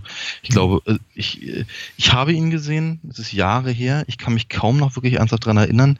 Ich glaube, das Thema hatte mich ja damals, als ich ihn gesehen habe, da war ich zu jung für, es hatte mich nicht sehr, sehr interessiert. Und deswegen habe ich es auch, glaube ich, alles nicht so richtig verstanden. Äh, und ich hatte halt ehrlicherweise nie das Bedürfnis, das aufzufrischen. Hm. hm. Was auch immer, aber sagen wir mal, zumindest eine, eine aus dieser Perspektive mal so in den Raum geworfene Theorie, Hypothese. Äh, ich glaube, dass der Film in Amerika besser ankam als hierzulande, weil er ein Lebensgefühl traf, ein ganz mhm. wichtiges der Reagan-Jahre der ausgehenden. Ähm, und eben, sagen wir mal, diese ganze Yuppie-Gesellschaft und eben die Wall Street-Macher, der Konsum und der Kapitalismus natürlich einfach einen ganz anderen Stellenwert hatte und mhm. äh, als, als eben äh, ja, hier. So. Ähm, Jetzt bist du dran. Hm, ich habe nicht so viel zu sagen zu Wall Street. Ich möchte jetzt irgendwie auch keine, keine, keine, keine Eulen nach AT tragen und sagen, ja, der Film ist uh, unglaublich relevant und zeitgeistig und man muss den irgendwie gesehen haben. Und er ist qualitativ einfach sehr gut. Ich würde ihn bei weitem nicht, äh, Gott bei weitem nicht für mich zu, zu den besten Werken von Stone. Dafür finde ich ihn zu, geht er mir nicht nah genug, einfach in seiner ganzen Thematik. Ich finde, er ist unglaublich gut beobachtet. Und eine Sache finde ich tatsächlich aus heutiger Sicht auch noch bemerkenswert, ist nämlich, dass er es schafft, Charlie Sheen einfach so einzusetzen, wie man ihn einsetzen sollte. Nämlich genau das, die Rolle, die er dort spielt, ist die, für die er irgendwie geboren wurde. Ich finde ihn in fast nichts anderem erträglich, außer, ich glaube, hat er noch Platoon gemacht mit, mit äh, Oliver ja. Stone? Genau. Auch, auch, auch dort gut eingesetzt. Abgesehen mhm. davon, von den Sachen, die er mit, mit, mit äh, Stone gemacht hat, eigentlich fast, fast immer unerträglich. Ähm, aber hier hervorragend, hervorragend. Und er heißt, ähm, er heißt Buttfox, äh, was, äh, oder Buttfox, äh, was natürlich mhm. irgendwie ja. auch noch, auch noch sehr hübsch, hübsch, hübsch beobachtet ist. Ja, ähm, äh, auch, auch die besetzende Rolle mit seinem Vater ist äh, mit, mit ja. Martin Sheen ist äh, ja. alles sehr gelungen, toll geschrieben, ewig zitierfähig. Ein Film, der leider, glaube ich, auch unter seiner, ein bisschen unter seinem, seinem, seinem Ruf, den er sich in den letzten 30 Jahren aufgebaut hat, auch so ein bisschen verleidet oder fast verloren geht, weil ich glaube, mittlerweile nur noch die immer drei, vier gleichen Dialogzahlen zitiert werden. Und die meisten mhm. Leute einfach vergessen, worum es eigentlich in dem Film geht. Mhm. Inklusive uns. Ja. Also ist das eben. Vielleicht äh, fällt dir zu, oh Gott, ey. Also jetzt geht, jetzt tun sich wirklich die Abgründe auf, muss man sagen. Ja, ja. ja, ja. Und das ist noch in der Top 20. Hintereinander weg, hintereinander weg. hintereinander ja. weg. Genau. Ähm, beginnen wir mal mit Zärtliche Chaoten 2. Mhm, auf Platz ja. 17. Irgendwann mal im ZDF gesehen. Mehr kann ich dazu nicht sagen. An den ersten Irgendwann. kann ich, an den ersten kann ich mich noch erinnern, an den zweiten nicht. Ich weiß, also damals war es aber ein großes, eine große Nummer, dass im Tommy Gottschalk ähm, na, Dingenskirchen hier, ähm, Monaco Franze. Ähm, mh, hm, Name vergessen. Ja, Helmut Fischer? Helmut Fischer, genau. Und mhm. halt äh, der und, und, und Michael Winslow, ja, ist ein amerikanischer Star zum damaligen Zeitpunkt. das ist Gemeinsam mit einem deutschen Star. Film, das ist unglaublich ja. gewesen. Ja. Beim zweiten hat es, glaube ich, auch keinen Menschen mehr interessiert. Ja. Michael Winslow gehört zu dieser kleinen Gruppe von äh, amerikanischen Darstellern, die, glaube ich, in ihrem Heimatland keinerlei Bedeutung haben, aber mhm. in Deutschland sowas wie, wie, wie eine, wie eine B-Prominenz genießen. Ich meine, ja. Äh, David Hasselhoff gehört ja auch lange Zeit dazu. Genau, genau auf den wollte ich gerade kommen, ja. Und ich meine, aber, Gottschalk, Gottschalk, hat auch mit Hasselhoff gedreht, so ist das ja nicht. Ja, ja ich weiß, ich weiß. Ich glaube, da bist du auch noch eines Tages mal durch. Ja, ich vermute mal, du hast recht. Ja, ich finde, genau. ich finde, beide zärtliche Oten-Filme, so vage meine Erinnerungen sind, so konkret kann ich mich daran erinnern, dass ich beide Filme massiv irritierend finde. Ich fand sie weder damals noch komisch, noch würde ich das, glaube ich, heute tun. Es ist eine merkwürdige Idee, überhaupt diese drei Figuren zusammenzuschmeißen es geht eben, ich meine, das grundsätzliche, der grundsätzliche Gedanke dahinter, ungleiche Charaktere zusammenzustecken und sie quasi so eine gemeinsame Bredouille zu zwingen, irgendwie auf eine Mission zu schicken, herauszubekommen, wer, wer, wer der Vater dieses, dieses Kindes ist, was einer von ihnen in die Welt gesetzt hat. Ich glaube, was sie im, im, im zweiten Teil dann auch fast genauso nochmal gemacht haben. Mhm. Ich meine, die, die Beweggründe dahinter kann ich, kann ich sehen, insbesondere weil der Film eben einigermaßen prominent besetzt ist und Helmut Fischer ein riesiger TV-Star ist und, und genau wie Tommy Gottschalk eben TV- und Kinostar damals war und Michael Winslow eben durch die Police Academy-Reihe eine gewisse Prominenz besaß. Äh, Warum er das macht, verstehe ich. Was dabei rauskam, ist, ist deprimierend. Ja. Das ist, äh, Aber immerhin hat der zweite Film auch immer noch äh, über eine Million Besucher gehabt. ja. Esst mehr Ich Scheiße, weiß. Tausende von Fliegen können sich nie irren. Pro produziert vom damaligen äh, Wetten das Produzenten Holm Dressler, der immer, immer eine super Nase hatte für so Sachen. Also, äh, Schön gesagt. Äh, das ist das, der, der, durch dessen Karriere sich Werke ziehen wie irgendwie äh, Schloss am Wörthersee und irgendwie, äh, ach, ich weiß auch nicht, nur, nur Dreck. Ähm, na gut. Lass uns über Schönes reden, vielleicht über sowas wie Police Academy 5. Den habe ich nie Platz gesehen. Ich habe nach Teil 4 18. aufgehört. Hm. Äh, War, war glaube ich, der erste ohne Steve Gutenberg. Kann sein. Selbst als Steve Gutenberg sagte nach Te- Teil 4, jetzt reicht's aber auch. Und dann hat man, glaube ich, die, die Hauptrolle, äh, also äh, ja, Sergeant Mahoney, glaube ich, nicht neu besetzt, aber irgendwie eine Rolle geschrieben, die eine quasi Gutenberg-Rolle ist. Und Ja. äh, meine Erinnerungen sind so vage. Vage, Ja. vage, vage. Gibt's eine, gibt's eine, gibt's eine Sandbuggy, Dünenbuggy-Verfolgungsjagd oder ist es der vierte Teil? Hm. Ich glaube, es ist der vierte. Aber, also wenn es nicht der vierte ist, dann habe ich ihn doch gesehen. Aber ich habe keine Ahnung. Hm. Ich weiß es wirklich nicht. Die Filme verschwimmen auch einfach so vor meinem geistigen Auge. Ja.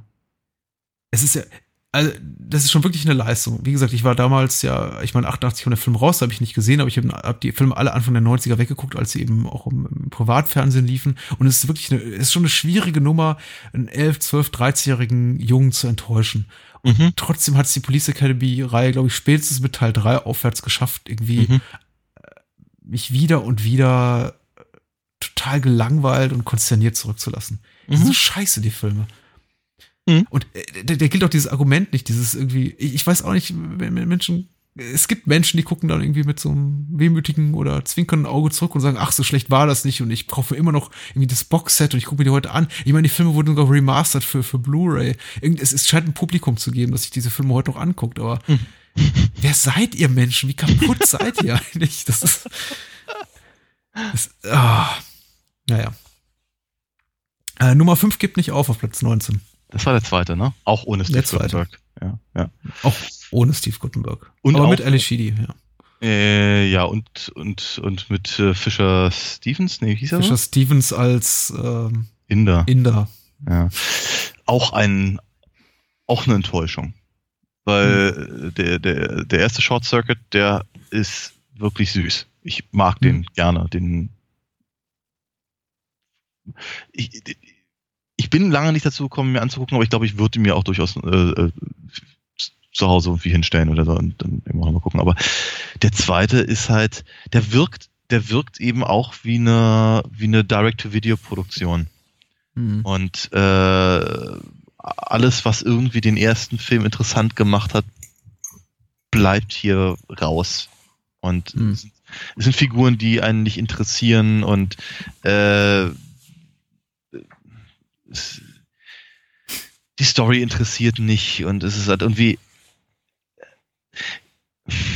Ich meine, dass der Roboter toll war im, im ersten Film, das ist keine, keine, keine Frage, aber ich meine, er war nicht die Hauptfigur.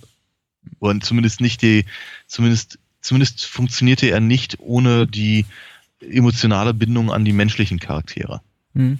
die ja praktisch über ihre Beziehung zu dem, äh, zu dem Roboter, ja, was über sich selber feststellen und so. Ähm, Mhm. ja, und das ist aber, das, das, das sind alles so Sachen, die halt irgendwie hier völlig, völlig rausgelassen werden. Das ist einfach, keine Ahnung. Gurke. Eine Gurke.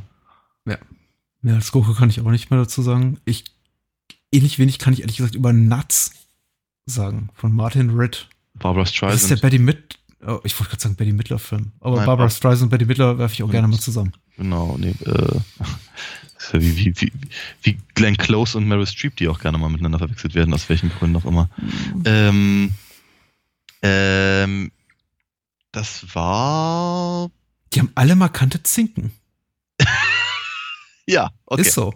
Ja, es ist äh, durchaus, durchaus richtig. Ähm, Und vermutlich nicht mal, nicht mal antisemitisch an der Stelle. Äh, nein, genau. nein. Ach, ich aber, meinte inklusive Meryl Streep und Glenn Close. Ach so, okay. Naja, Meryl Streep nicht so. Ja. Ähm, Entschuldigung, sprich mal. Ich wollte sagen, Nuts, das war auch mit Nick Naughty, oder? Nein. Äh, Barbara Streisand, Richard Dreyfuss, Richard äh, Dreyfuss Karl, Karl Malden sehe ich hier und Eli, Eli Wallach. Und Leslie Nielsen spielt eine kleine ah, okay, okay. Ja, genau, Richard Dreyfuss. Ähm, wohl mal gesehen, keine Erinnerung, next one. ähm, was haben wir hier noch auf der Liste? Wir verlassen die Top 20, jetzt können wir so ein bisschen die Rosine rauspicken, wenn wir wollen, aber äh, die erste Rosine kommt ja schon. Ja. Ähm, mit, mit, mit also, Frantic von Roman ja, Polanski. Ja, den ich, den ich sehr schätze. Ich, ich, äh, ich, äh, ich, ich, ich mag Polanskis ähm, Pariser Phase. Mhm. Also die, die, die, die Filme, die er halt dann, dann angefangen hat, in, in, äh, in, in Frankreich zu drehen und die eben vielleicht, sagen wir mal, nicht mehr ganz so, nicht ganz so schräg waren, aber die, die halt eine, einfach so, so, so, so eine Grund, so, so, eine, so eine unangenehme Grundstimmung verbreiten.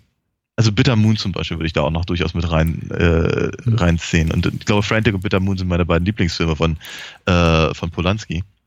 Mhm. Äh, von daher, ja, ich mag den. Ist cool. Eine, eine, eine nette kleine äh, Hitchcock-Hommage. Und äh, Harrison Ford sehe ich auch immer gerne, also von daher passt. Ja.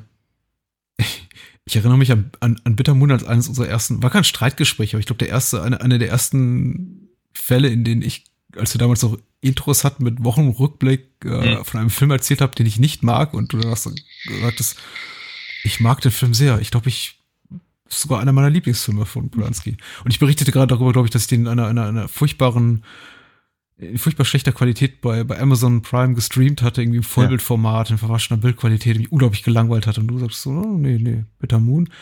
Äh, Frantic mag ich tatsächlich ein bisschen lieber. Ähm, ich mag die Besetzung. Ich glaube, der hat, der hat Morricone-Score, glaube ich auch. Kann das also, sein, ja. Hm? Klingt auf jeden Fall sehr gut. Mir, mir, mir, mir war so, ich mag das ganze Setting auch. Ähm, er hat auch, wenn ich mich richtig erinnere, ich habe ihn lange nicht gesehen, so ein paar äh, humorvolle Momente, die für mich, glaube ich, nie so richtig passten. Mhm. Ähm, auch meine Polan Erinnerung ist. Ah, Polan Polanskis Humor ist auch seltsam. Mhm. Muss man mal ganz ehrlich sagen. Also, ich glaube, im zunehmenden Alter komme ich mit, sein, mit seinen Humoreinlagen auch immer weniger klar. Inklu inklusive äh, Fearless Vampire Hunters. Hm. Ja. Äh, Red Heat auf Platz 22, sollten wir vielleicht nochmal wenigstens kurz erwähnt haben, weil wir Walter Hill so, so, so wenig schätzen oder so wenig erwähnen, was ja auch von unseren Hörern lamentiert wird, dass wir so wenig Walter Hill machen, was, was irgendwie ironisch ist, weil wir Der unseren Podcast Film, mit dem ja. Walter Hill-Film äh, gestartet haben. Ja, ja. aber seitdem nicht noch mal über ihn gesprochen haben. Aber äh, sollten wir vielleicht mal. Red Hit, Red Hit, Red Heat ist auf jeden Fall von ihm aus der Zeit, als Jim Belushi eine gewisse Prominenz besaß. Das war Ja. auch so eine Phase, die hat ungefähr zwei Jahre gedauert. Ja. Naja, das ist, äh, ist, ja. ist heute, ich, ich, ich fand, also 88 kam Red Heat raus. Ich fand schon, schon, schon zwei oder vier Jahre später wäre es unvorstellbar gewesen, jemanden wie Jim Belushi an der Seite eines Megastars wie, wie Arnold Ja. Schwarzenegger zu besetzen. Richtig, ja. Weil er auch nicht wirklich talentiert, schweige denn komisch ist. Schwarzenegger? ja, okay. Aber, aber Red, Heat, Red Heat ist okay. Red Heat ist okay. Ja, funktioniert durchaus ganz gut. Ich weiß, was, ich, was mich halt zu dem Zeitpunkt auch, auch schon wunderte, ist, warum Schwarzenegger die Rolle angenommen hat. Hm. Weil er eigentlich ja da, damals schon so auf diesem Trip war, äh, sich, sich, sich eigentlich lieber als, äh, als All-American Guy irgendwie darzustellen. Äh, und das ist einer von diesen Filmen hier, in denen er äh, ja im Prinzip seinen Akzent nochmal so in den Vordergrund spielen durfte. Wie es, naja, ernsthafterweise das letzte Mal vermutlich in Conan war. Also, Hm. nicht, nicht, mal- nicht mal beim Terminator sind sie wirklich großartig drauf eingegangen. Ja. Und das ist halt, ähm, finde find ich, finde ich eine komische, eine komische Wahl. Also Sch Sch Schwarzenegger als, als, als Dolph Lundgren irgendwie quasi zu besetzen, finde ich komisch. Hm. Ähm, weiß ich nicht. Ich, also ich weiß, dass der Film mir damals ganz, ganz, ganz gut gefallen hat, aber ich äh, befürchte, es ist eben auch einer von diesen Filmen, das ist ja bei diesen Actionfilmen der 80er häufig so, ähm, eben nichts, woran ich noch, noch ein zweites Mal denke. Hm, hm. Ähm, ich glaube, er war, wenn ich mich recht erinnere, das ist mir natürlich damals nicht aufgefallen, aber jetzt rückblickend war das, glaube ich, schon so ein bisschen wie, so, wie, eine, wie eine Findungsphase für ihn. Vielleicht, vielleicht wollte er da schon Komödien machen, vielleicht empfand er mm. als interessant, jetzt mal so sowas spielen zu dürfen. Kam nicht Kindergartenkopf muss ein bisschen später. Kurz also, darauf gewesen sein, aber ich glaube, hm. Twins war auch in dem Jahr, 88. Das könnte so, na, ich glaube, Twins war sehr erfolgreich, also von daher denke ich eher, dass der zumindest in Deutschland ein bisschen später kam. Hm. Ähm, und Twins war 88, in USA zumindest. Ja. ja. Aber, ja, was soll man dazu sagen? Du hast natürlich mit allem recht, aber äh, ich, ich mag, glaube ich, zu, vor, allem, vor allem die Szenen, Szenen zu Beginn, wo tatsächlich, äh, ich weiß nicht, wie, wie sein Rollenname ist, aber ihn da in seiner russischen oder sowjetischen Heimat sehen und äh, wie mhm. er da ein bisschen aufräumt und alle aufmöbelt. Ähm, mhm. ist schon durchaus unterhaltsam. Mhm. Und äh, mir, mir, gefällt irgendwie der, der, der lustige Ani auch ganz gut. Äh, mhm. Okay. Es ist ja, was soll man dazu sagen? Red Heat ist eben okay. Ich sagte, ich habe vorhin gesagt, der Film ist okay. Und das ist genau das, was ich darüber denke. Ich, mhm. ich versuche dem jetzt irgendwie, glaube ich, noch mehr ein bisschen positiver und, und besser zu reden, als er ist. Aber äh, mhm. Walter Hill hat schönere Sachen gemacht, äh, Schwarzenegger hat bessere Sachen gemacht, Jim Belushi hat nie was Besseres gemacht. was soll man dazu noch sagen? ähm, The Big Blue auf äh, 23 Le oder La Grand Bleu? Le Grand Bleu, ne? Äh, ich würde sagen, Le, ja, ja, aber ich bin mir nicht ganz einig. Ähm, ich mag ja Luc Besson sehr gerne, aber ich glaube nicht, dass ich den jemals gesehen habe. Hm. Ich habe ihn gesehen in der erweiterten Schnittfassung, von der ich nicht ganz sicher bin, ob sie tatsächlich sowas ist wie ein Director's Cut oder einfach nur ein Extended Cut, wie auch immer. Ich meine, die, die Mitte und späten 90er waren voll davon oder mm. äh, zumindest als das Laserdisc rauskam, irgendwie alles in einer längeren Schnittfassung zu veröffentlichen. Und das war tatsächlich die erste Fassung von äh, Le Grand Bleu, die ich da gesehen hatte, in der die diese ganzen humorvollen Einlagen irgendwie nur noch größere Rolle spielen. Mhm. Und da hat mir der Film nicht gut gefallen. Und ich habe ihn auch Jahre nicht wieder gesehen. Dann in der kürzeren Schnittfassung mal im Fernsehen gesehen. Und das ist tatsächlich ganz schön. Weil die ganzen Szenen, auf die es ankommt und die auch wunderschön inszeniert und fotografiert sind, unter Wasser und kurz über dem Wasserspiegel, sind herrlich anzusehen. Aber Figuren, Handlungen, nee. Das ist, davon braucht sich mehr. Und das Problem ist eben, dass der Director's Cut, der glaube ich deutlich über zwei Stunden geht, eben davon 30 Minuten mehr hat einfach. Und das okay. Aber ich glaube, in unserem erweiterten, in unserem Hörerkreis befinden sich ein, zwei Fans. Ich habe so zumindest so schon mal gehört, die werden bestimmt eines Besseren belehrt dann in den Kommentaren. Okay. Also, oder ich zumindest. Äh, Scrooge auf Platz 24. Ja. Ähm, die Geister, die ich rief. Ah, mein, mein, Bruder hatte ihn im Kino gesehen, war hochbegeistert. Ich durfte ihn dann erst ein paar Jahre später sehen, weil ich eben, glaube ich, nicht 16 war oder was. ähm, ich war hatten, ich glaube, hatten wir darüber gesprochen, als wir über Ghostbusters ja. geredet haben? Ja. Nein, wir hatten darüber, ja, wir hatten darüber gesprochen äh, für äh, unsere Freundin vom Podcast Spätfilm für den ja, Weihnachts- ja. ah, Adventskalender. Ja, genau, richtig. Also ich, ich, äh, ich bin einfach, ich, ich glaube, der Film könnte so viel besser sein. Und da sind so viele Faktoren drin, die eigentlich funktionieren müssten. Und irgendwie enttäuscht er mich doch.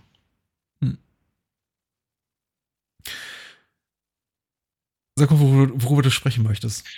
Mich, äh, mich, lacht, mich lacht als nächstes 27 an. Aber vielleicht sowas davor. Äh, 27.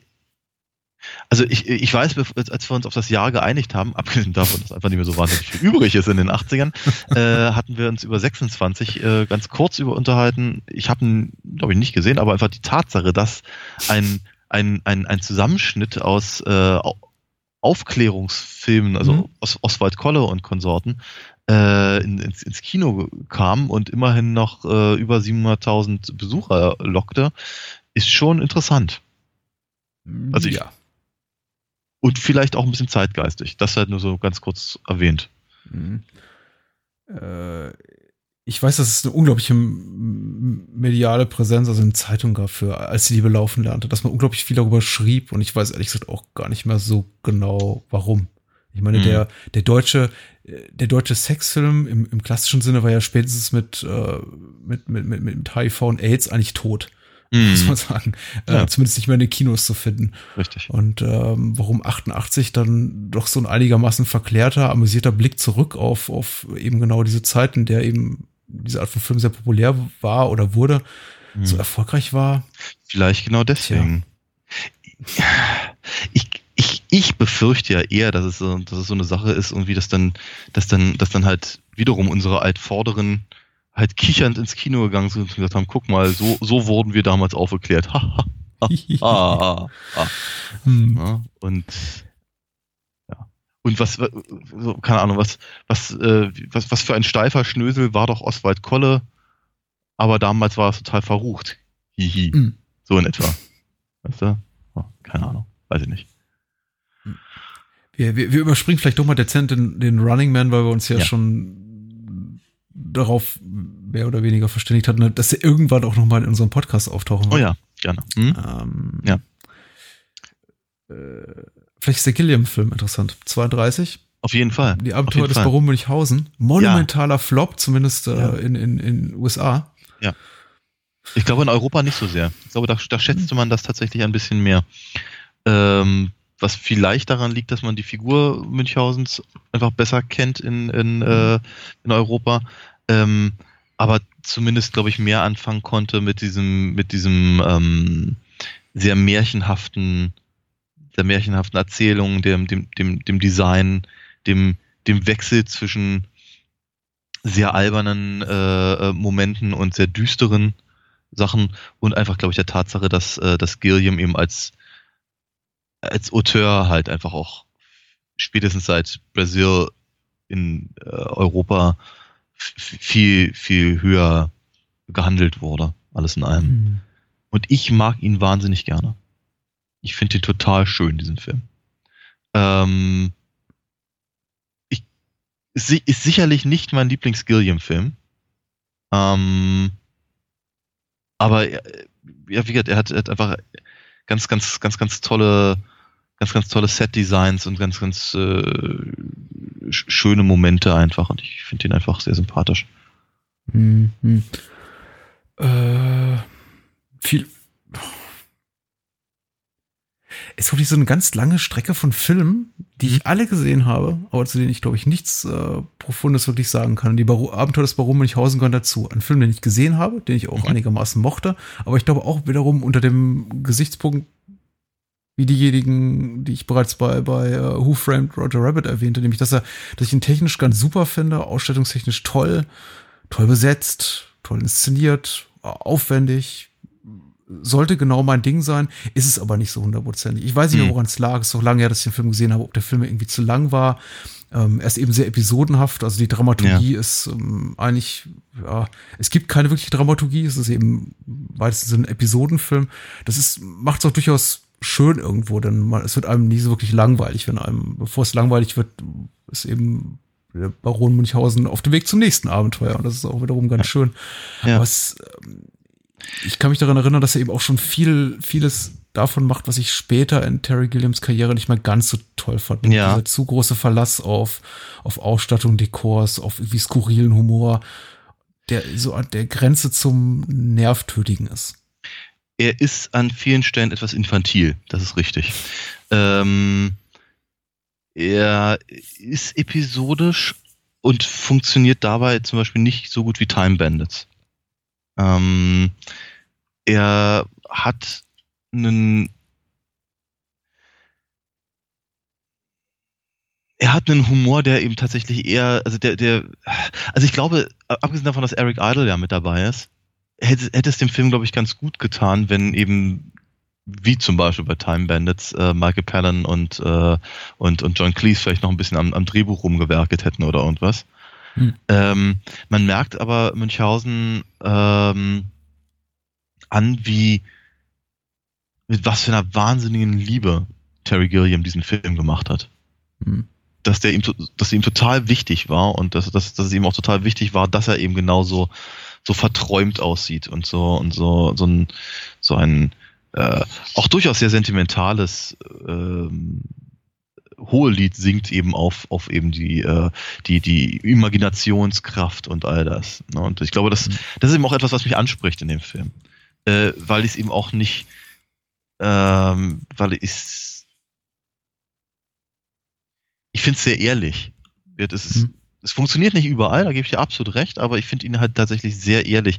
Und das ist natürlich ein Thema, das er, das, das, das sich halt echt wie Rotz am Ärmel durch, durch, durch seine Filme zieht und er hat, das finde ich, das schätze ich immer Terry Gilliam sehr, dass er halt immer wieder neue Perspektiven auf das Thema findet.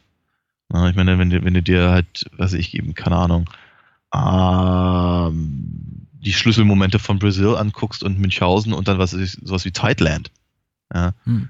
Ähm, da hast du halt schon sehr, sehr, sehr, sehr ähnliche äh, Ansätze, aber, aber eben ganz, ganz andere Perspektiven darauf. Mhm. Mhm. Äußere einen Wunsch. Also äh, 38, 39 ist natürlich schön. Über 38 hat man schon gesprochen. Das ist Robocop, auch in ja. unserer früheren Podcasts. Ja. Und ich muss ja sagen, das sagen, was ich öfter mal sage, wenn es so sich um Filme dreht, die wir relativ früh in unserer Historie besprochen haben. Mm. Bei Robocop wünschte ich mir fast, wir würden, wir hätten ihn später gemacht.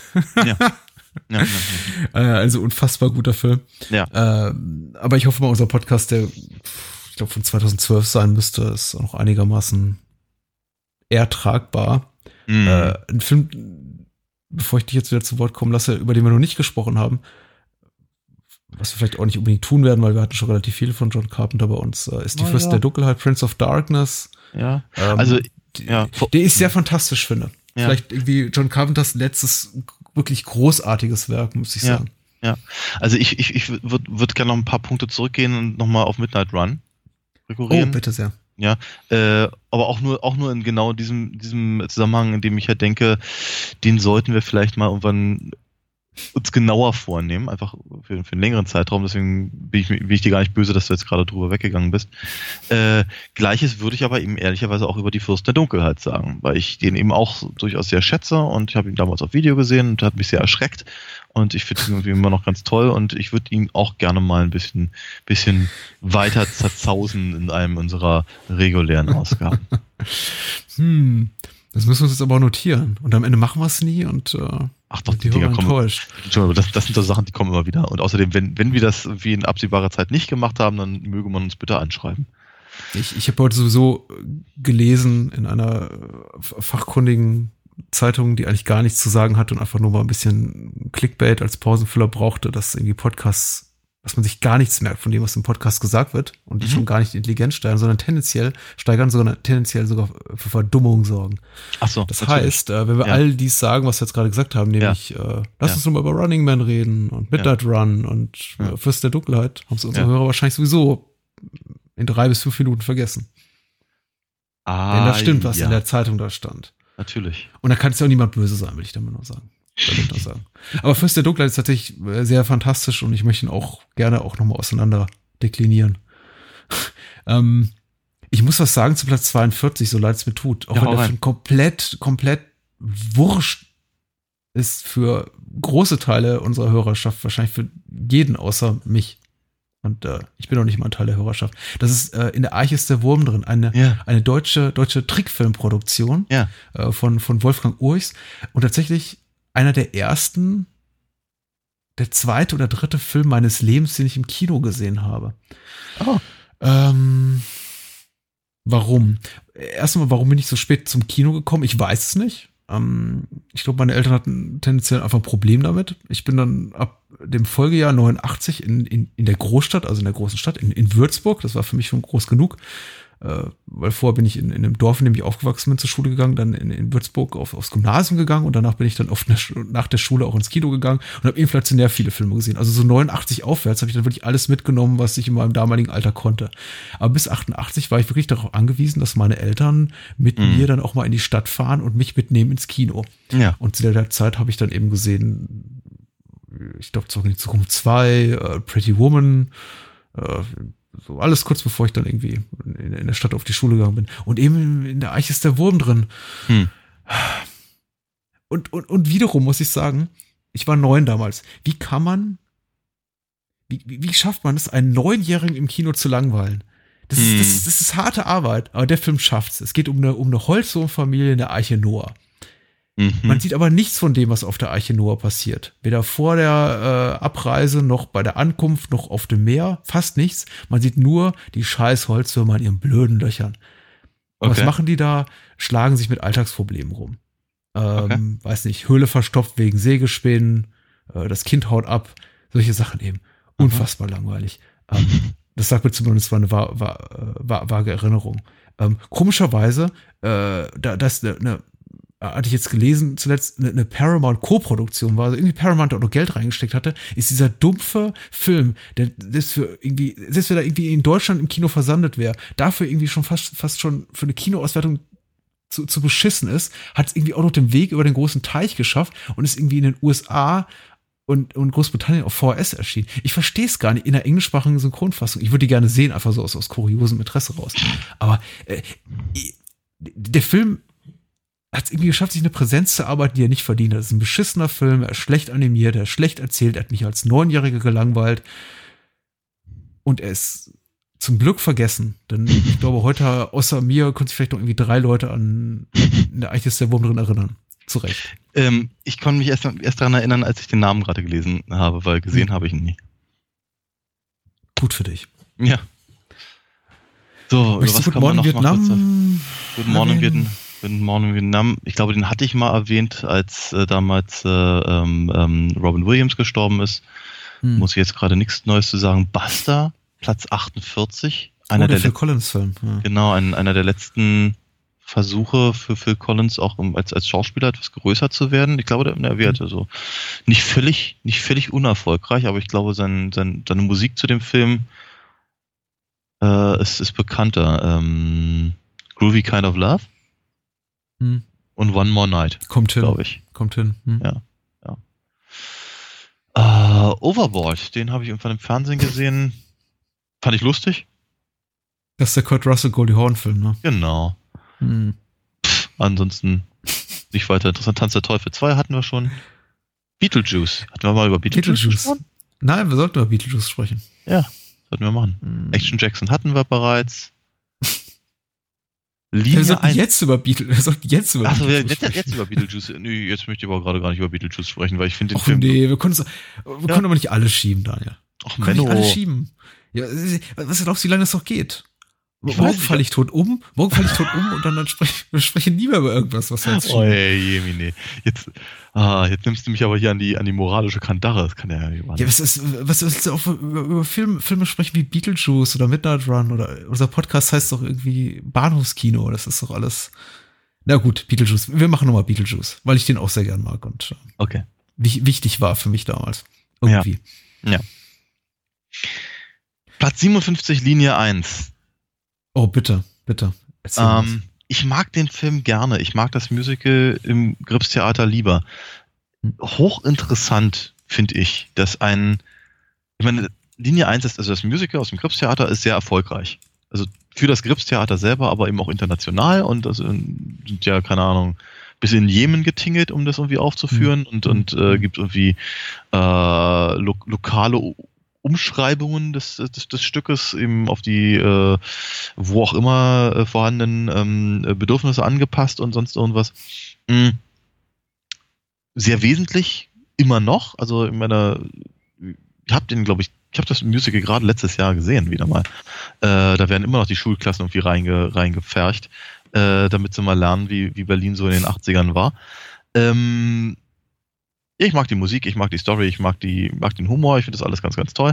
Der Film ist interessanterweise sehr viel greller, bunter und schriller als das Musical, das eigentlich eher ein bisschen zurückgenommen ist, alles in allem. Was mich ja total wundert, ist, dass irgendeiner auf die Idee kam, eben dieses Musical aus dem kleinen, vermutlich nicht subventionierten Gripstheater als, äh, als, als, als, als, als Film zu drehen. Ja. Die Tatsache, dass es diesen Film gibt, finde ich total interessant. Jetzt du. Ja. ähm, ich sehe ganz viele Filme hier auf der Liste, die mich anlachen. Hm. Insofern, das ich habe sie gesehen, ich habe sie genossen, aber sie spielen für mich, glaube ich, so in meinem, meinem in meiner Kinosozialisierung einfach keine, keine, keine mhm. wesentliche Rolle. Ich mhm. mag den Spielberg-Film Empire of the Sun. Ist ein, ist, ist ja. ein toller Film äh, mit dem jungen Christian Bale. Ja, da habe ich, hab ich eine, eine, eine, eine Hausarbeit mal darüber geschrieben, die letztendlich dann über Umwege zu meiner Magisterarbeit führte. Hey. Ja, ja. Dann hast du Christian Bale und Steven Spielberg deinen dein, dein Titel zu verdanken. Was? Achso, ja, in dem weiteren Sinne. Ja. Genau. Nee, nee. Ich, ähm, ich, ich finde, ähm, äh, Empire of the Sun ist, ist äh, tatsächlich wirklich hochinteressant, weil er sich halt geriert als, als äh, äh, Prinzip als äh, Kriegsdrama und in Wirklichkeit ja. ist er ein Abenteuerfilm. Ja, der eben im Prinzip die, der, der eben auch auf, auf so einer komischen psychologischen Ebene total, total spannend ist, weil er eben die schrecklichen Erlebnisse des jungen Christian Bale Jamie heißt er ja, glaube ich, in, in deiner Rolle da, äh, eben im Prinzip in den, in den gleichen, ins gleiche Umfeld packt wie die frühen Filme von Steven Spielberg. Mhm. Ähm, ob das eben jetzt, keine Ahnung, 1941 äh, ist oder eben Indiana Jones und äh, all, all diese ganzen Sachen. Und dann das ja, hat, hat, hatte mich, hatte mich sehr, sehr fasziniert, tatsächlich. Und gleichzeitig ist er sehr schonungslos. Also mhm. ganz, ganz, ganz spannendes Ding. Finde ich sehr erstaunlich, dass er, obwohl es ein Spielberg-Film ist, äh, offenkundig hier an den Kinokassen in Deutschland sehr ab, abkackte. Ja. Wie, wie generell, glaube ich, vieles, was Steven Spielberg machte, vor Schindlers Liste, immer wenn er dann sagte, jetzt mache ich aber mal was für ein Erwachsenenpublikum, relativ ja. unerfolgreich war. Mhm. Ähm, aber ja, ich finde den Film auch hochgradig interessant. Ich weiß nicht, ob ich ihn gänzlich gelungen finde. Dafür müsste ich ihn auch einfach noch mal sehen. Aber prinzipiell äh, basiert ja auch auf dem, wie ich überhaupt sagen, das ist ein sehr, sehr, sehr, sehr tollen äh, J.G. Ballard äh, Roman. Ich müsste ihn wahrscheinlich einfach noch mal sehen. Ich bin neugierig ja. geworden. Einfach zu lange nee. her. Äh, würde auch gerne was Profundes sagen zu Ishtar, den ich nicht gesehen habe, den aber jetzt irgendwie inflationär viele Menschen in meiner erweiterten Filterblase sehen, weil ich mal vermute, dass er irgendwie bei Amazon oder bei Netflix rumliegt und die Leute plötzlich anfangen zu streamen. Ein Film, der auch mhm. weitgehend in Vergessenheit geraten war als monumentaler Flop. Ich glaube, mit Warren Beatty und Dustin Hoffman. Ganz recht. Ja. Äh, kostet irgendwie, hat 50 Millionen gekostet und 50 Dollar eingespielt, sowas in der Art. Ja. äh, da hört es dann auch schon auf. Ja. Mhm. Äh, die letzte Versuchung Christi, oh, toll. Farben der Gewalt. Also, genau. Letzte, also, äh, Last Temptation of Christ finde ich mhm. ganz toll. Großartiger Film. Bist Ballhaus. du ein Fan von, von ja? Princess Bride, wie es irgendwie die, die Nein. gesamte, äh, jeder US-Amerikaner zwischen 30 und 50 zu sein scheint? Nein. ähm, Prince Bride ist für mich so ein Mysterium, weil ich schon versucht habe zu entschlüsseln, warum jetzt gerade jetzt in, in US-amerikanischen Breiten der Film so ein so, so, so kultisch verehrt wird, wie es eben wird und auf, eigentlich auf, bei uns quasi auch, ein obwohl er auch da ein Flop war. Ja, aber mittlerweile eben so, so ein wirkliches, so, so, so, so ein Wunder der VHS- und DVD-Ära. So ein Film, der wirklich im Heimkino, im Heimkino-Zeitalter gewachsen ist und mittlerweile eben so in, in tausend ein Memes verbraten wird, wohingegen er im, im deutschen Sprachraum eigentlich ja, kaum Bekanntheit überhaupt besitzt. Richtig. Ich, weiß, ich, ich, ich, ich weiß es nicht. Ich weiß es nicht. Ich vermute mal, es ist eher so ein, so ein Word-of-Mouth-Ding irgendwie. Hast du den gesehen? Nee, der soll ja nicht so gut sein. Hier, nimm mal mit. Und dann haben sie alle festgestellt, das ist doch ganz gut. Hast du den Oder gesehen? So. Nee, der soll ja nicht so. Das ist, äh, ja. Das, das gibt sogar ganz gut die meisten Filmgespräche wieder, die ich, die ich führe. Ja, ne? Ja, ja. Wobei ich bin ja immer derjenige, der sagt, guck doch mal. Und dann mhm. ich, oh, ist nicht so meins. Oh, ist ein Genrefilm. Oh, ist ein Schwarz-Weiß-Film. Oh, ist zu alt. Ist, ach, egal. Ähm, na gut. äh, ist die Nacht hat viele Augen hier dabei? Ja. Oh ja, das ist, äh, ja, äh, Stakeout ist das äh, von John Badham. Ja, den, ja. Den ich ganz gut finde. Der ist, der ist hübsch. Das ist ein hübscher Film. Mhm. äh, aber viel besser, ja. wirklich äh, ein früherer Lieblingsfilm meinerseits ist Mörderischer Vorsprung. Den habe ich geliebt. Aha. Ich liebe Filme äh, in den Bergen. Ich mhm. liebe Filme, äh, ich liebe Thriller, äh, Entführung, Morde, immer gut. wenn er dann noch irgendwie in so einer abenteuerlichen Umgebung spielt, wie irgendwie, ich weiß nicht, ob der in Rocky Mountains spielt oder in irgendeinem amerikanischen Nationalpark, ist es irgendwie noch viel besser.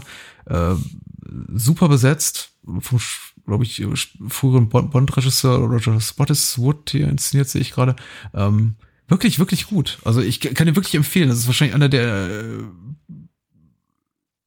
am, am besten gealterten äh, amerikanischen Actionfilme der 80er Jahre, die nicht viele Leute gesehen haben. Okay. Und äh, früher lief der inflationär häufig im äh, ZDF-Spätprogramm. Das war so ein klassischer äh, Samstag 23 Uhr Film. Und da habe ich den eben auch auf Video aufgezeichnet und äh, dieses Tape bis zum ja, kompletten Entblättern dann eben auch wieder und wieder geguckt. Äh, Sidney Portier spielt mit, Kirstie Alley, Tom Berenger, Clancy Brown. Schön. Schön. Ist ein schöner Film. Ja, schöner Film. So, äh, um hier mal zum Ende zu kommen, also zumindest zu, meinem, zu, meinem, zu meinem, persönlichen Ende. Komm ähm, du mal zum Ende. Ich bin ja, auch genau. Also ich, ich, genau, also ich habe, ich lese hier nochmal ganz kurz vor, was ich noch so als interessanten, interessante Filme sehe bis zu den Plätzen 100. Ähm, das, das ist jetzt nicht so wahnsinnig viel. Hairspray von John mhm. Waters, den ich mag ähm, aber ehrlicherweise 88 war schon jetzt nicht mehr wirklich die große Phase von, von John Waters. Äh, Hairspray ist im Prinzip so eine Art letztes Hurra. Hm. Der, der, wir sagen, der, der alten Weise, wie John Waters Filme gemacht hat. Danach kamen dann eben so eine Sachen wie Cry Baby und so, was auch wieder ganz, ganz, mhm. ganz cool ist und nett und so und Cecil B. Demented und was er noch gemacht hat. Aber eben hier Hairspray eben nochmal mit Divine mhm. und äh, Ricky Lake. Ähm, das ist, das ist schon ganz cool. Macht Spaß, ist nett. Ähm, aber, wie soll ich sagen, hat eben nicht mehr die Qualität von Pink Flamingos und Polyester und Female Drop ja. und sowas. Äh, Nightmare on Elm Street 3 fällt mir hier noch auf, den ich sehr mag. Ich liebe euch so mit der Idee, mal die ganze Reihe zu machen. Aber Ui. wir haben noch eine andere Reihe vor uns. Ja, ja in der Tat. Ja, es ist nicht so, es ist nicht so, es ist nicht so, es ist nicht so eine Quälerei. Also die, die Nightmare-Reihe ist ja im Vergleich zu den meisten anderen Horror, US-Horrorfilmen der 80er qualitativ einigermaßen gut. Verhältnismäßig, ja. Ja, mit, ja klar. Ups and Downs und sagen wir mal, Nightmare mhm. 3 war auf jeden Fall ein Up. Äh, ja. Und zwar ein deutliches. Also ich habe ihn vor einigen Jahren nochmal wieder gesehen. Er ist, nicht, er ist nicht in jedem Punkt wirklich gut gealtert. Also manchmal ist man schon so ein bisschen peinlich berührt, mhm. äh, was diese ganzen Fantasy-Elemente betrifft. Ja, ähm, damals haben wir genau meinen Geschmack also getroffen. Hm? Damals haben sie genau meinen Geschmack getroffen. Ja, absolut. Ich fand ihn auch äh, super duper, als ich den mit, äh, als ich ihn mit 16, 18 gesehen hatte. Und dann jetzt vor einigen Jahren nicht mehr ganz so scharf, insbesondere weil einige Sachen eben auch nicht so wahnsinnig gut gealtert sind. Also diese, diese ganze äh, Punk-Thematik, ja, ja. dieser, dieser Dungeons and Dragons-Typ, das ist, das sind aber so Sachen, die einfach so ein bisschen aus dem kulturellen, aus, aus dem Zeitgeist gefallen sind und an die man sich zwar noch erinnern kann, aber eben auch nicht so als die, als die Highlights äh, der eigenen Kindheit und ja. Jugend. Also das ist, ähm, ja. ich kann es nicht besser umschreiben, aber Nightmare 3 ist ein schöner Film, vor allem ein bekloppter Film, schön bekloppter Film, aber er hat natürlich auch den, den, den, das ist Anfang vom Ende von Freddy eingeleitet, nämlich irgendwie so als, als MTV Freddy. Ja, klar so ein ja. bisschen übel nehmen muss. Naja.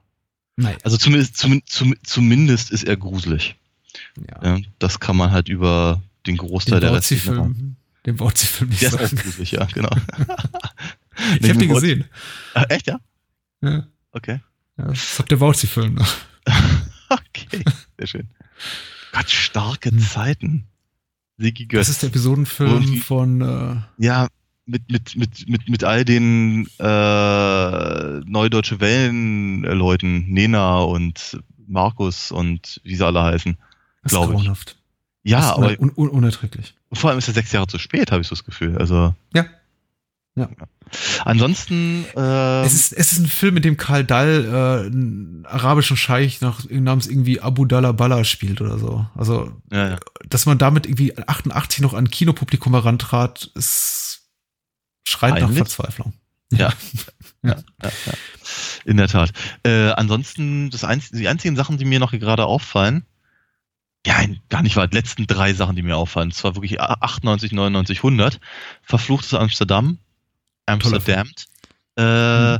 Der, an, an, an dessen äh, äh, Videokassettencover bin ich irgendwie unlängst vorbeigelaufen und dachte so bei mir, den könnte man eigentlich auch mal machen. Den habe ich halt damals mhm. gesehen. Ich weiß noch, dass es halt ein großes, äh, äh, großes Hallo war, weil es halt ein im Prinzip ein holländischer Actionfilm ist, der sich im Prinzip auf Hollywood-Niveau äh, geriert hat zumindest. Mhm. Ich habe ihn gesehen damals und war nicht so angetan, wenn ich mich recht entsinne.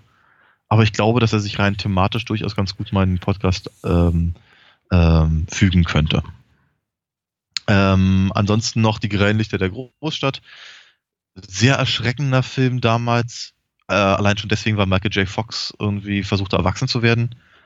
Was er mit, seinem Bubi-Gesicht irgendwie nicht so richtig abgenommen hat damals. Und schlussendlich schmeißt die Mama aus dem Zug. Äh, auch ein, ah. auch so ein, so eine ganz enttäuschende Nummer. Ich meine, das, das, das sieht, Danny DeVito, Billy Crystal, das, das, das sieht eben auf dem, auf dem Papier total gut aus. In, mhm. in einer, in einer quasi Parodie oder Hommage an, an Hitchcock. Ah, das Ding funktioniert nicht. Ja. Äh, es ist in Ordnung. Ich, äh, ich kann nicht wirklich was, was profund Schlechtes darüber sagen, aber auch da ist meine Erinnerung mal einfach locker 25 plus Jahre alt und äh, hält, glaube ich, irgendwie kritischerer Betrachtung nicht stand. Ich, ich bin immer wieder, wenn ich irgendwie an Danny DeVito denke, auch irgendwie erstaunt darüber, wenn ich mich versuche daran zu erinnern, was für ein guter Regisseur ist. Und er ist ein guter Regisseur, hat wirklich viele, viele, viele gute Sachen gemacht, die ich sehr, sehr gerne mag. Äh, nicht alles, aber äh, Jimmy Hoffa ist gut, also Hoffa, äh, Rosenkrieg, ähm, auch, auch den, den Kinderfilm, den er einige Jahre später machte, irgendwie Matilda oder so. Ja, genau, ja. Äh, es ist sehr hübsch, aber ja, schmeißt die Mama aus dem Zug, ist einfach nur böse und nicht lustig. Ist nicht böse lustig, ist einfach nur böse. Äh, mhm. Das ist, glaube ich, so ein bisschen das Problem des Films. Und ja, er, er, hat seine Längen. Genau wie Red Scorpion, den ich vielleicht auch noch erwähnen wollte, den, der, der auch echt toll aussieht aus dem, auf dem Papier von, von äh, Schlockmeister Joseph Sito äh, inszeniert mit Dolph Lundgren in der Hauptrolle und Lundgren läuft eben einen großen Teil des Films fast unbekleidet durch, durch, durch die Wüste. Aber ja, das ist eben auch das, ein bisschen das Problem des Films. Er ist wirklich relativ lang und es dauert einige Zeit, bis dann mal wirklich auch einiges passiert. Der Anfang ist relativ actiongeladen, da kommt lange Zeit gar nichts und dann gegen Ende geht's wieder ab. Ähm, aber äh, trotz eben aller Abstriche, genau wie Bloodsport, der ein paar, paar, paar Plätze weiter oben ist, freue ich mich ja prinzipiell schon, dass diese Art von Filmen noch irgendwo Platz haben, auch wenn sie ganz am Ende der Top 100 sind. Mhm. Äh, denn jetzt bis auf so seltene, kuriose Ausnahmefälle, wie jetzt zum Beispiel die uh, The Raid-Filme vor, vor ein paar Jahren, passiert sowas einfach nicht mehr. Das ist so wirklich irgendwie ja. Harte, knackige irgendwie Action, die halt schon sehr äh, genreaffines Publikum anspricht, einfach, einfach noch mal so einen kleinen Erfolg auch im Kino feiert. Und es war ja. dann auch, muss man sagen, auch, auch dann so Ende der 80er ziemlich vorbei. Mhm. Das hatten wir in früheren Jahren häufiger mal, dass man dann dachte so, oh ja, was, wie, äh, was ich, äh, Fighter irgendwas auf Platz, auf Platz 23 oder irgendwie äh, ein, ein, ein, Mann, ein Mann sieht rot auf Platz 13. Und das ja. war dann einfach, so, sowas gab es in 88 schon kaum noch, aber immerhin.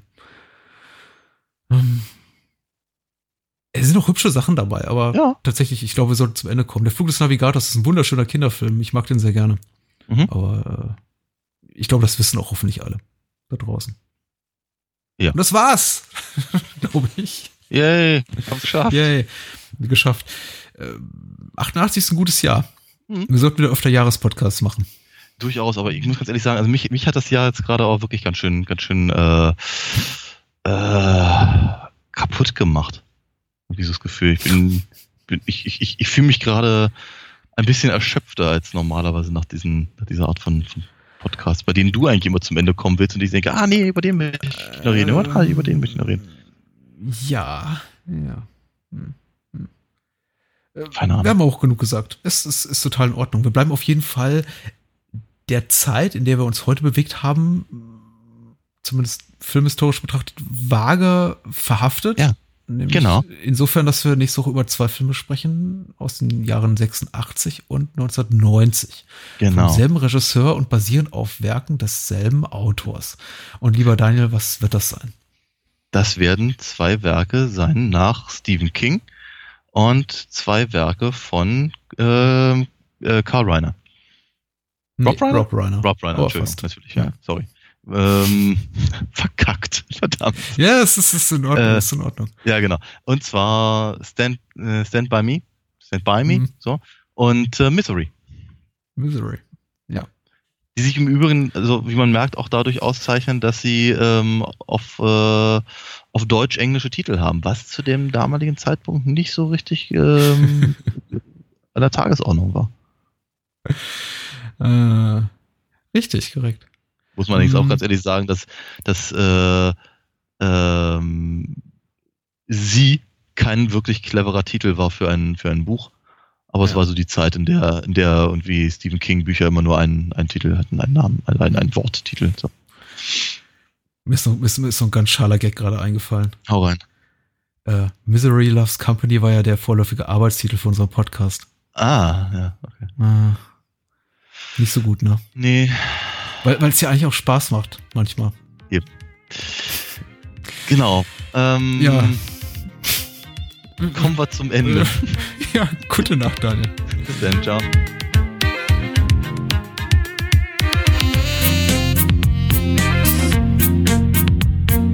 Das war Bahnhofskino mit Patrick Lohmeier und Daniel Gramsch. Besucht uns unter bahnhofskino.com und schickt Feedback und Filmwünsche als E-Mail an patrick@bahnhofskino.com.